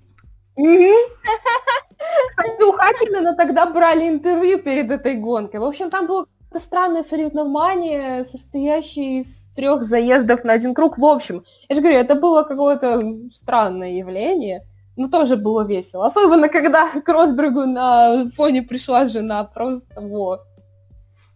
А, Ну, Так, я я хочу вспомнить события не из темы, извините, что перебиваю, просто да, чтобы закончим эту тему карантина, так сказать, что вообще происходило веселого в виртуальном автоспорте. А, Самый мой любимый момент это на одном из стриме Шарля, когда девушка его не могла попасть к нему домой. О, боже, Она ему все названивала, названивала, он никак не отвечал, в итоге ей пришлось отправить ему донат, чтобы он заметил. Это Я лучше. даже больше скажу. Здесь а, я просто... Я должна включиться здесь. А, Во-первых, мы все стеним Шарля и стеним Шарлот, потому что она не просто отправила донат, ей пришлось подписаться на его а, канал на Твиче на целый месяц, оплатить подписку, чтобы написать ей в чате «Шарль, открой мне дверь». Я Блин, считаю, серьезно? это легендарно. Это А, легендарно, потому что хочешь зайти в дом, плати. Если вы не такая девушка, которая не будет э, отправлять мне донаты на стриме, чтобы я опустил ее домой, то даже не пишите мне. А, так, я хотела все-таки подытожить то, что мы говорили ранее о Уильямс. Я думаю, что в целом мы уже все сказали. А, Я, честно, я, э, я не слышала ничего о результатах Латифи, и в целом мне кажется, что ничего Латифи нового я для последний. себя не слышу. Ничего нового я для себя не услышу. Я думаю, что о Уильямс в целом мы поговорили. Если есть кому-то что-то добавить, я буду Ну, рада. просто хочу сказать, что Латифи, я все еще надеюсь, что он немного вкатается просто. Просто не осуждайте Латифи за последнее место. Все. Не осуждайте Латифи за деньги. Да, правильно. И так, аккуратно. А, ну и теперь мы переходим к человеку, которому э, его девушка заплатила, чтобы зайти в дом. А, Так, здесь тема называется «Феррари не ведро» Правильно, потому что Феррари дуршлаг. для макарон. Я не буду А. сейчас включать мьют. Я не хочу выходить из чата. Я просто помолчу многозначительно. А, Я не я- поддерживаю вот этих вот оскорблений. Я в этот момент просто хочу а, сказать, я, пожалуй, если вы э, разрешите, я сейчас могу, я просто могу много чего сказать об этой теме, ну довольно-таки много. Мы как бы для этого тут и собрались. А, Просто, во-первых, я смотрела квалификацию, да, тоже там частями, да, с плохим интернетом, never mind. И видеть то, что Феррари не проходят в... Я не помню, во второй сегмент или в третий, я не помню, куда Третий. не прошли в третий сегмент. Для меня было просто не то чтобы разочарованием, для меня это... Не то что разочарованием, для меня это было да, шоком. Все еще. То есть, да, казалось бы, меня не добило We Safe до этого, да, не, да, не добило. Звучит странно. Ну так вот, я начала смотреть гонку, э, и этот момент, э, с, когда Феррари столкнулись и когда обе Феррари сошли, я видела. Говорю же, после этого хотела смотреть гонку и больше не смотреть. А, честно, а, я, пожалуй, также возьму здесь слово как один из самых больших фанатов Шарля. Да, здесь вина Шарля. Это было видно, то есть это было понятно. А, я, не, я, я не осуждаю его за это, потому что он во-первых, он принял на себя вину. Не знаю, это, это, это очень достойный поступок. Во-вторых, а, он объяснил, почему он хотел, то есть почему, почему так получилось. Потому что изначально он вошел в поворот, он хотел на первом там круге отыграть как можно больше позиций, прийти как, э, как можно больше, как можно выше в таблице. Это понятное абсолютно желание, точнее, э, как, это понятное желание, непонятно, почему Феррари нужно отыгрывать позиции.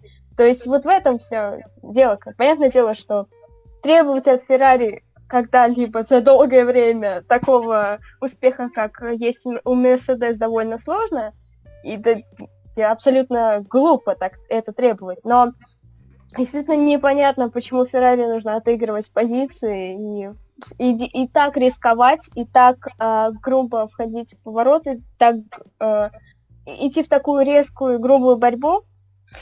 Э, но, правда, я считаю, что в данной ситуации, да, виноват Шарль. Э, я... Это, это очень э, грустная ситуация, очень грустно было на это смотреть. И, честно скажу, э, я искренне надеюсь, то, что Феррари э, в следующих Гран-при, тем более с изменениями, которые у них были в Гран-при 4. Я не знаю, все ли изменения они привезли туда или что-то еще довезут в, к Гран-при Венгрии, который будет на этой неделе. Я надеюсь, что они начнут э, показывать хорошие результаты, что будет, э, что все более-менее наладится хотя бы за счет работы гонщиков и команды, если не за счет э, даже если не за счет обновлений болида. Хотела еще сказать по поводу Шарля и этой ошибки. Э, любой, все учатся на своих ошибках, и на, ну, как бы, это опыт. Да, он неприятный, но он есть, поэтому э, we have what we have. Да, да то же самое, хотела... то же да, самое я, я могу сказать... сказать и про Норриса, и про Рассела, и, собственно, и про Шарля. Они все молодые перспективные пилоты, у каждого были ошибки в этот уикенд у Норриса в первой э, практике, когда он обогнал под желтыми флагами, видимо, не заметил, а из-за этого схлопотал какой-то вообще ненужный штраф. И да, я думаю, он это в будущем запомнит и больше так не будет делать. То же самое у Рассела с вылетом на гравий, то же самое с Леклером, не очень грамотный вход в этот поворот. Слишком много болидов в нем было и слишком глупый выход из него с потеющей аварией. Думаю, все они трое запомнят, что они сделали, и действительно в будущем больше такого делать не будут. Да, хотела сказать про обновление. Они готовят какие-то вот масштабные, на самом деле, обновления в Венгрии, а, но часть из них, насколько я знаю, буквально самую маленькую часть, которую только можно было, они привезли в эти выходные. Просто, наверное, чтобы уже начать их проверять, бы улучшить, естественно, работу. А, да, все правильно было сказано. Я уже сказала, что ситуация совершенно другая, не, не такая, как в Бразилии, например, когда момент был очень спорный, и я отказалась становиться на чью-либо сторону, потому что виноваты были оба. Ну, зарулили в друг друга, все, все молодцы, все расходимся, всем до свидания. Как говорится, чао.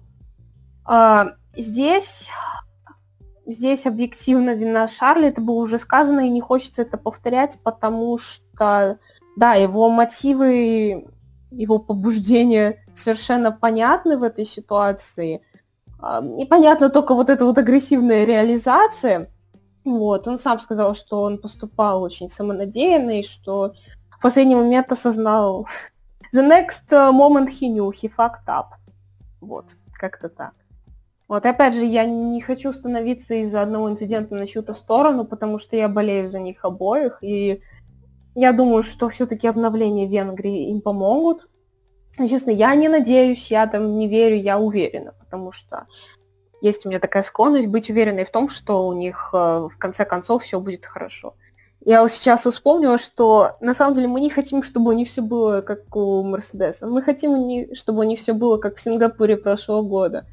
Я вот этот вот подиум, э, дубль Феррари и Макс, хотела вот весь сезон прошлый. Просто я сижу, ну, блин, вот это был бы классный подиум. Дайте, пожалуйста, дайте потрогать э, дубль Феррари. Вот, и Ферстапкина на третьем месте. И так случилось, как ни странно, в Сингапуре. Сингапура в этом году не будет, будет что-нибудь другое, правда. Но так не бывает, чтобы не было дубля Феррари. Все. Это все. Я быстренько скажу то, что э, я очень была счастлива посмотреть гонку в Сингапуре прошлого года, Угу. Но я бы не хотела, чтобы подобное повторялось на постоянной основе, потому что да, я был болею и за я болею и за Себа, и за Шарля, но смотреть на андеркаты Шарля постоянно я не готова. Да, я имела в виду вот сам результат. То, что было до него, мы оставляем. Мы не смотрим на это. Okay. I don't want to see. А, Хочу дать тебе слово, наконец-то, протяну тебе этот невидимый микрофон. Скажи что-нибудь про Феррари, пожалуйста. Ну, Кроме могу того, сказать, что они что... Да, могу сказать, что микрофон на самом деле довольно-таки видимый, потому что он стоит у меня прям перед лицом. Только, к сожалению, тянешь его не ты, а тянет его стойка, но не суть. Um, собственно, я говорил насчет Феррари в самом начале подкаста о том, что между ними произошло, и о том, что я действительно, как только увидел первый раз этот момент, я думал о том, что виноваты все, каждый в своей степени, но тем не менее на кого-то одного вину не надо класть. Но, опять же, сам Шарль признался, потом я пересмотрел этот момент еще кучу раз и понял, что действительно вина Шарля там была. Если не стопроцентная, но процентов на 80 точно вина Шарля. Да, с этим, мне кажется, глупо спорить. Э, опять же, можете сами пересмотреть момент много раз и понять, по какой траектории он заходил, и то, что не нужно в этот поворот так заходить. Даже если бы у него все получилось, э, там довольно-таки высокий поребрик, он сделал бы хуже только своей машине, и был бы как минимум сход только чисто Шарля. Либо из-за поломного крыла, либо из-за поломного днища, но суть в том, что да, не надо в этот поворот так входить. Просто Шарль в будущем это запомнит. Да, на самом деле. Да. На самом деле могу сказать, никогда не заезжайте на вот этот вот желтый кусочек поребрика, они, они плохие, правда, они плохие. Да, они плохие, никогда не заезжайте. А еще, да, я забегу немножко вперед. А, пилоты, обращаюсь к всем вам. Если вы поедете в Венгрию в следующем гонке и будете пытаться а, атаковать по ребрике, пожалуйста, аккуратнее с белыми поребриками. Я потому что в F1 2020 пытался проехать в Венгрию, атаковал эти белые поребрики и каждый раз меня разворачивало, потому что они очень скользкие. Поэтому, пожалуйста, не делайте так, и Шарль тоже так не делай, пожалуйста. Да, я тоже так не буду делать, когда наконец доберусь до Формулы 1 2020. Да. А, ну, в целом, по Феррари могу сказать, что... Они не ведра. Я не могу, Даже я не, не могу согласиться. Не могу согласиться. Я недавно понял, знаете, наверное, проблема Феррари в этом сезоне заключается даже не сколько в проектировании самого болида Феррари, до меня же просто дошло, что э, ладно, у Феррари у самих плохие результаты, но почему у клиентов такие хреновые результаты? И я додумался, так, а что у них общего? Я понял, что у них единственное общее это мотор. И до меня дошло, что было в последнем последнем сезоне, в прошлом сезоне, в 19-м, э, буквально после Гран-при Абу-Даби появился протест о том, что э, что-то у них не так с системой сжигания масла в двигателе или что-то вроде того. Ну, в общем, как я понял, им просто запретили использовать вот этот вот читерский двигатель. Он не проходил по регламенту. В этом сезоне им пришлось разрабатывать э, абсолютно новый, либо просто дорабатывать старый, но уже без учета этой системы. И, видимо, это вылилось в определенные проблемы. Но Могу сказать так, я не был бы очень сильно уверен насчет Венгрии. Да, скорее всего, обновление будет, но не могу сказать, что... Точнее, не могу поверить в то, что оно будет прям масштабное. Да, думаю, Феррари будут бороться где-то за середину пилотона, опять же, там, седьмое, шестое, пятое место, возможно, если все будет хорошо по обновлениям. Но все-таки невозможно одним обновлением, даже несколькими обновлениями сделать из машины, которая еле проходит в третий сегмент, невозможно сделать претендента в не знаю, в первую пятерку. Это, не знаю, нужно реально какие-то совсем уж масштабное обновление, которое, скорее всего, э, руководство чемпионата не даст им сделать, просто потому что, ну, это будет Такой кардинальное изменение. Да.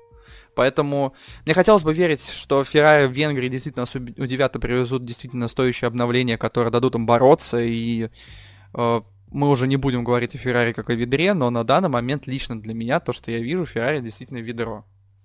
Вот и все. Но я надеюсь, что будут хорошие стоящие обновления. И надеюсь, что больше не будут таких командных ошибок. Спасибо я... за повтор этого великолепного экспертного мнения. Да, слушаю. Я хотела сказать то, что повторить то, что я говорила до этого. Да, и согласиться с Антоном, да, мы все, наверное, будем надеяться на обновление Феррари, но, понятное дело, также соглашусь, что сделать э, э, э, как это сказать? В общем, чудо сотворить Феррари может только если посыпать волшебной пылью, как я уже это говорила до этого. Но будем надеяться, что действительно Феррари ну, в этом сезоне, видимо, им придется вывозить именно на, ком- mm-hmm. на работе команды и работе гонщиков. И как они показали это в первой гонке, именно в Гран-при Австрии, такое возможно, если не совершать фатальных ошибок. Ну да, так. оглядываясь в историю, хочу просто сказать, это звучит несколько оптимистично, но вообще объективно, я опять говорю объективно, да, прям правда могу сказать, Феррари умеет творить чудеса. Никто с этим не спорит, но, опять же, учитывая, какого у них сейчас руководство, и как вообще Бенотто в самом начале проектирования этой машины и в дальнейшем при тестах в Барселоне, при, э, опять же, тест машин в программах каких-то и так далее, как он не заметил все то, что мы видим сейчас, э, ну, в общем, из-за этого тоже возникают определенные вопросы, поэтому я не уверен, что чудо произойдет именно при Бенотто. Ну, тоже Бинота здесь ненадолго, поэтому посмотрим. Дальше, что у нас? Личный зачет и кубок конструкторов. конструкторов. Я думаю, что можно зачитать. Лидирует у нас сейчас Вальтери Боттас, за ним с отрывом в 6 очков Хэмилтон. И третий, внимание, Ландо Норрис, 26 очков. Леклер, Перес, Ферстаппен, Сайнс, Албон, Гасли и Стролл. Это первая десятка. Остальные там, по-моему, с минимальными очками, либо вообще без них. Но Кубок... я хочу, что... Прости, что хочу да, тебя попросить, э, как раз-таки зачитать Кубок конструкторов, и затем, да. Затем да, Кубок конструкторов у нас еще выглядит интереснее, потому что на первом месте у нас Мерседес, понятно почему, а за ними в 41 очке Макларен. Макларен на второй строчке, на третьей Red Bull, 27. Если бы не сходы на первой гонке, то могли бы быть тоже где-нибудь на втором месте. А, но Макларен бы все равно остался на третьем. А Racing Point за ними, за ними Ferrari, Renault Alfa Tauri, Alfa Romeo и Williams и Haas, оба пока без очков. Здесь я очень хочу тоже прокомментировать то, что безумно, безумно счастливо слышать то, что э, Ланда Норрис на третьем месте, mm-hmm. или, я, да, да, да, да, да. памяти, и на втором месте в Кубке конструкторов Макларен. Действительно, соглашусь с Антоном, то, что если бы кто-то сказал нам об этом раньше, вряд ли бы мы в это поверили. Ну, я же говорю, скажите, скажите об этом Фернандо Алонсо, да? Да, это, э, об этом стоило сказать Фернандо Алонсо. Да, может а, он но... как ну раз-таки делает сейчас такую же ставку на Рено, типа вдруг они вот как Макларен тоже полетят, как только он придет, да. Ну, хочется надеяться, потому что я, я за Рено, я только за. Uh, да, поэтому очень радостно видеть uh, Макларен на второй строчке конструкторов. That's it. Антон, mm-hmm. тебе добавить? Нет, как бы вы уже все сказали до меня, и тем более у меня нет таблицы. Но да, в целом, э, просто повторюсь то, что Макларен сейчас находится в фантастической форме, я надеюсь, так продолжится до конца чемпионата, и в следующем сезоне, когда к ним придут моторы Мерседес, надеюсь, что мы их будем видеть, ну, на первом месте это, конечно, слишком оптимистично, но, думаю, стабильное второе им нужно точно закрепить. Думаю, да. А сейчас э, я бы тоже хотела взять слово. Я думаю, что сейчас э, тоже могу это сказать. Следующая тема у нас звучит как малышня из младших серий, но... Малышня э, из младших серий. Я могу точно говорить про F1, э, по F1 точно могу говорить, и могу говорить про F2. Э, потому что первую гонку F2 мне посчастливилось смотреть.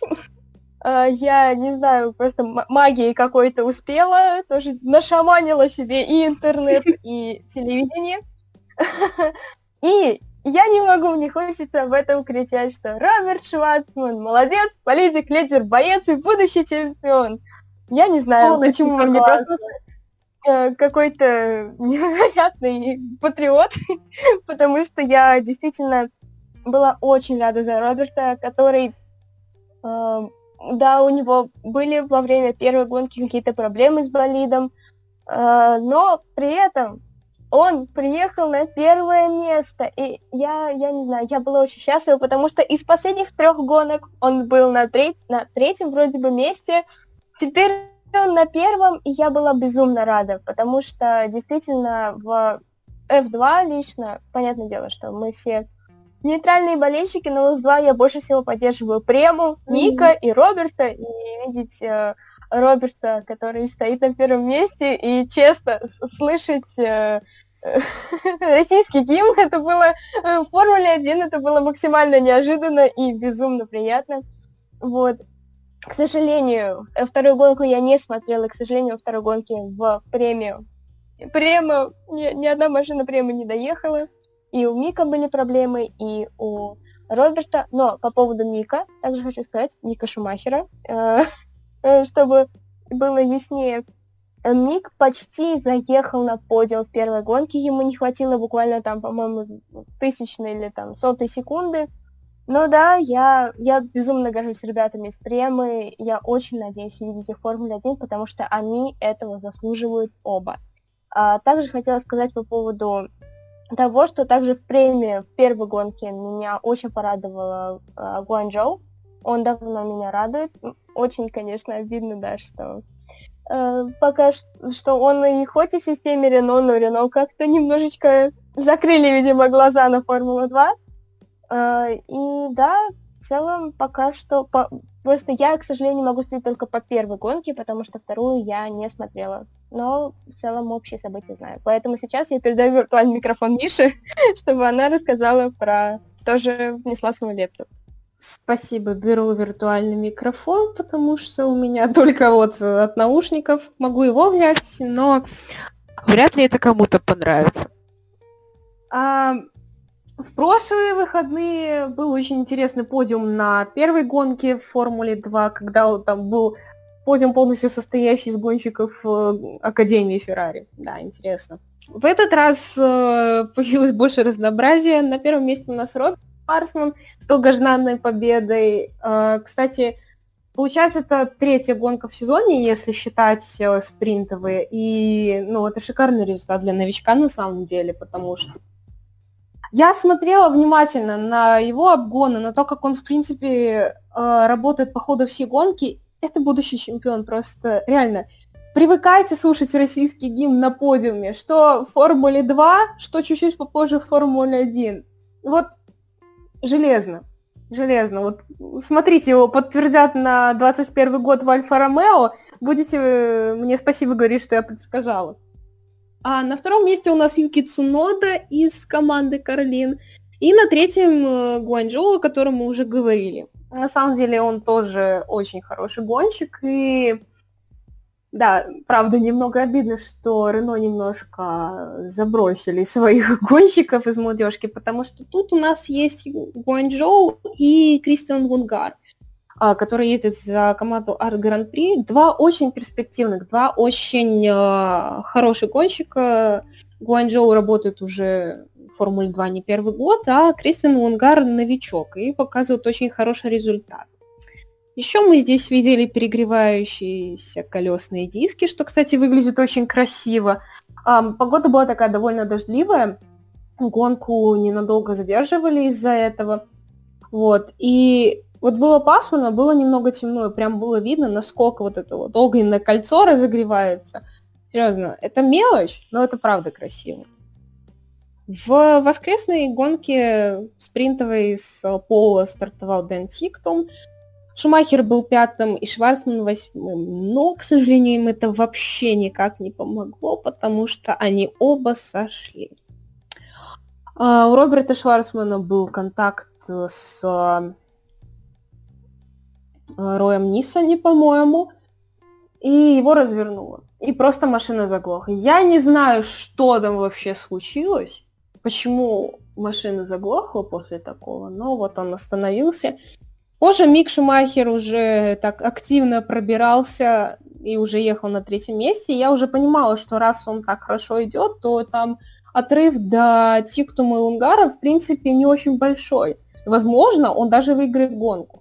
Но в этот момент у него в машине сработал огнетушитель, и он даже не успел доехать до своих боксов, но слабо успел заехать э, на питлейн, из-за чего вот желтых флагов не было. Вот, он просто остановился в начале питлейна, это, конечно, ужасно обидный момент. И вот гонку выиграл, опять же, новичок Формулы 2 э, Кристиан Лунгар.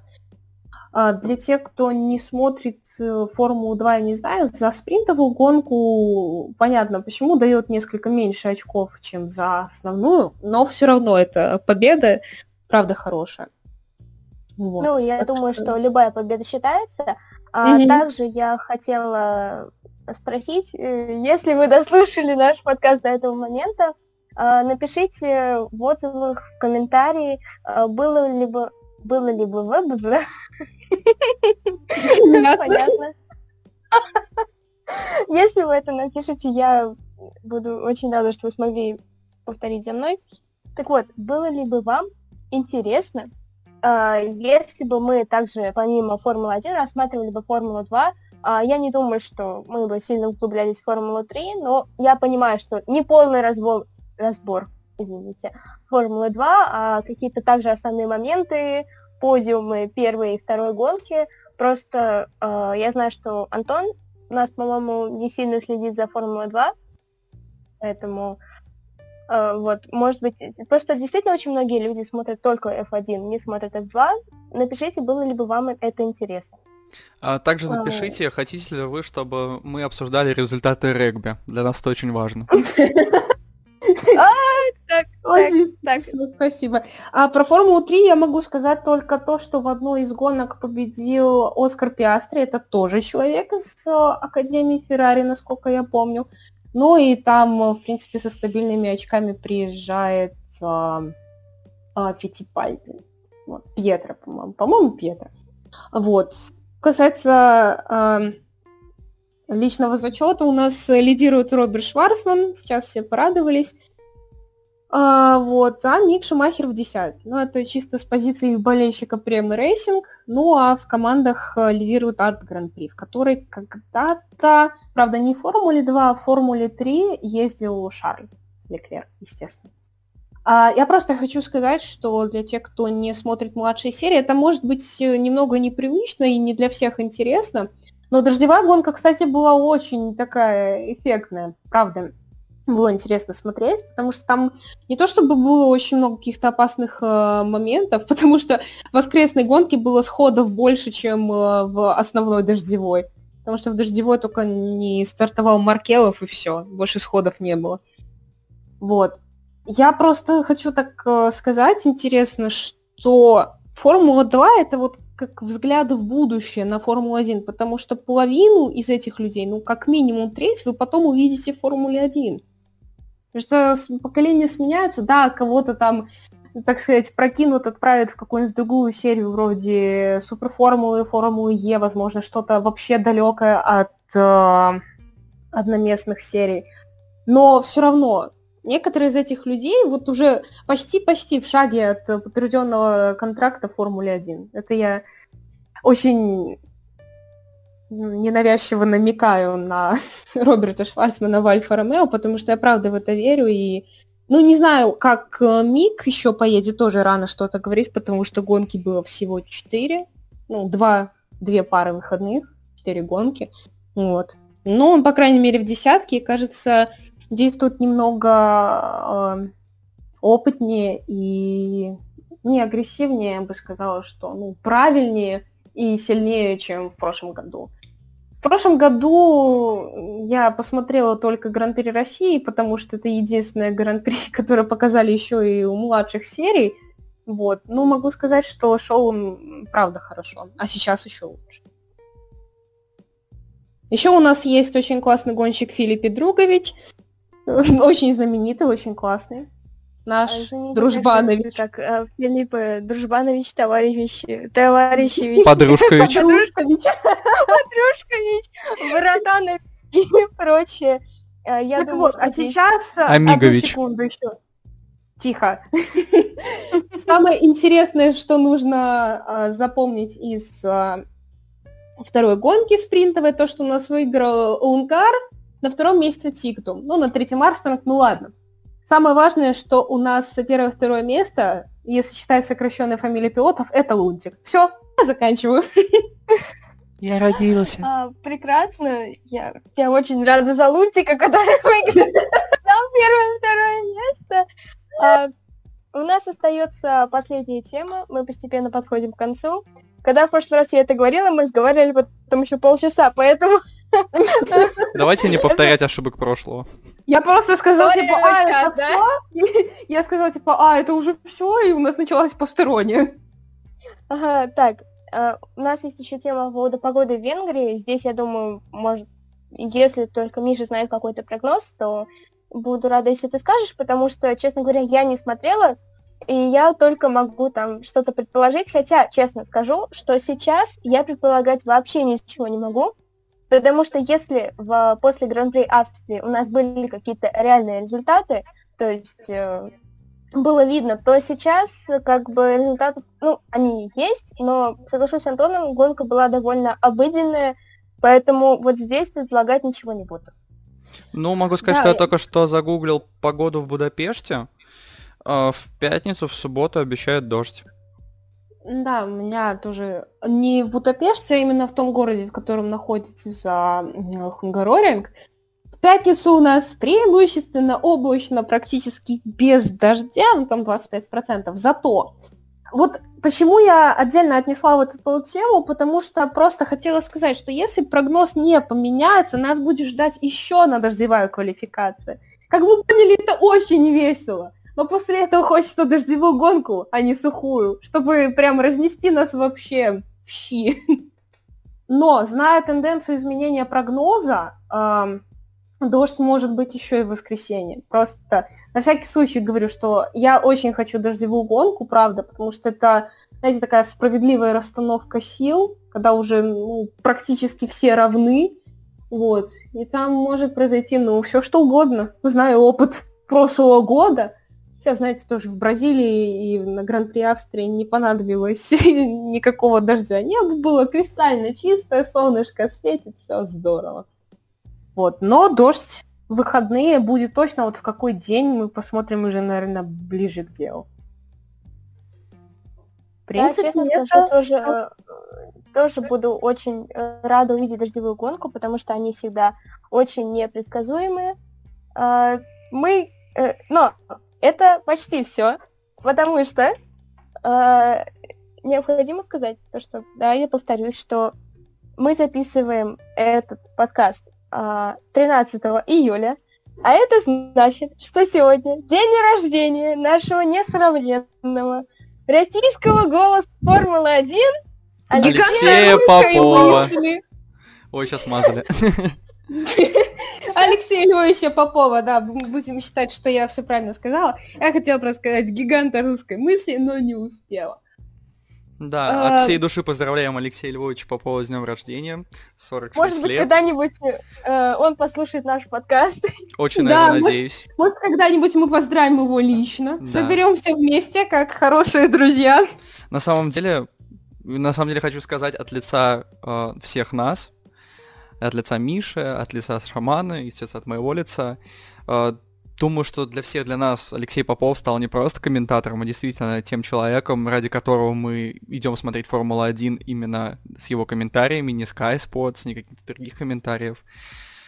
Потому что Алексей Попов, хоть и довольно-таки миметичный персонаж в определенных кругах, но тем не менее он безумно интересный человек, за мыслями которого всегда интересно следить, всегда интересно следить за тем, что он вообще делает в рамках Формулы-1, как он ее популяризовал всю свою карьеру, как он с самого начала трансляции в России Формулы-1 потихоньку доносил до российского зрителя о том, что это действительно классный чемпионат, который заслужит своего внимания. Это действительно тот человек, без которого я уже вряд ли когда-нибудь смогу воспринимать Формулу-1. И за это ему огромное спасибо. Я до сих пор помню, когда я только начинал смотреть Формулу-1. Даже не то, что начинал, с самого детства я помню, когда шли по телевизору трансляции, я еще с тех времен помню его голос. И этот голос я слышу до сих пор почти что каждые выходные, и надеюсь, что буду слышать его еще много-много лет. Так что, Алексей Попов, крепкого-крепкого вам здоровья, мы вас безумно любим, и желаем вам дальнейшей успешной карьеры. И пусть я ваши слышу, огни это... долго не гаснут. Да, это лучше. На самом деле, поздравления. Просто я слышу этот голос каждый день в своей голове. А на самом деле Формула-1 без Попова представить просто невозможно. Потому что не потому, что это привычно, да, а потому что это просто, ну, идеальное сочетание. Это даже не Наташа и Алексей, да, идеальное сочетание, а Алексей, Алексей и Формула-1. Да. Сказали одновременно. Лучшие комментарии, которые я видела а, за последнее время, ну, за сегодня, в принципе, то, что, знаете, Алексей Львович, мне сегодня приснилась Формула-1 с комментариями Губерин, так что оставайтесь подольше. А, да, это страшный сон. Я думаю, на этой счастливой ноте мы можем заканчивать. А, я хочу поблагодарить всех наших слушателей, потому что это действительно очень ценно. А, очень хотелось бы попросить э, слушать, наших слушателей оставлять отзывы и комментарии, потому что мы хотим также расти и развиваться, и было бы очень приятно э, увидеть ваш, ваш отклик. Э, спасибо вам огромное за то, что вы нас слушаете. Э, если вы дослушали до этого момента, просто пожимаю вам руку мысленно. Спасибо. А, ну что ж, с вами были белорусская мышь, э, шиномонтаж и Тошиба. А, было приятно болтать для вас. Спасибо армянскому шиномонтажу. Спасибо кондиционеру Тошиба. Да. Спасибо белорусскому грызуну. Да, белорусским грызунам, обитающим на территории Минской области. А, на самом деле, и вам спасибо, что собираетесь э, здесь. И всем, кто слушает, тоже огромное спасибо, потому что я знаю, что вы здесь есть. Просто, я знаю. Все, тогда на этом мы заканчиваем. С нетерпением ждем очередной гоночной недели. Впервые, наверное, в истории третий подряд. Честно, не помню такого никогда. Для кого-то это тяжело, но для нас, для болельщиков, это всегда огромная радость, я думаю. Главное, чтобы наши команды нас не подводили. Все, на этом мы с вами не прощаемся, а говорим до встречи. Все.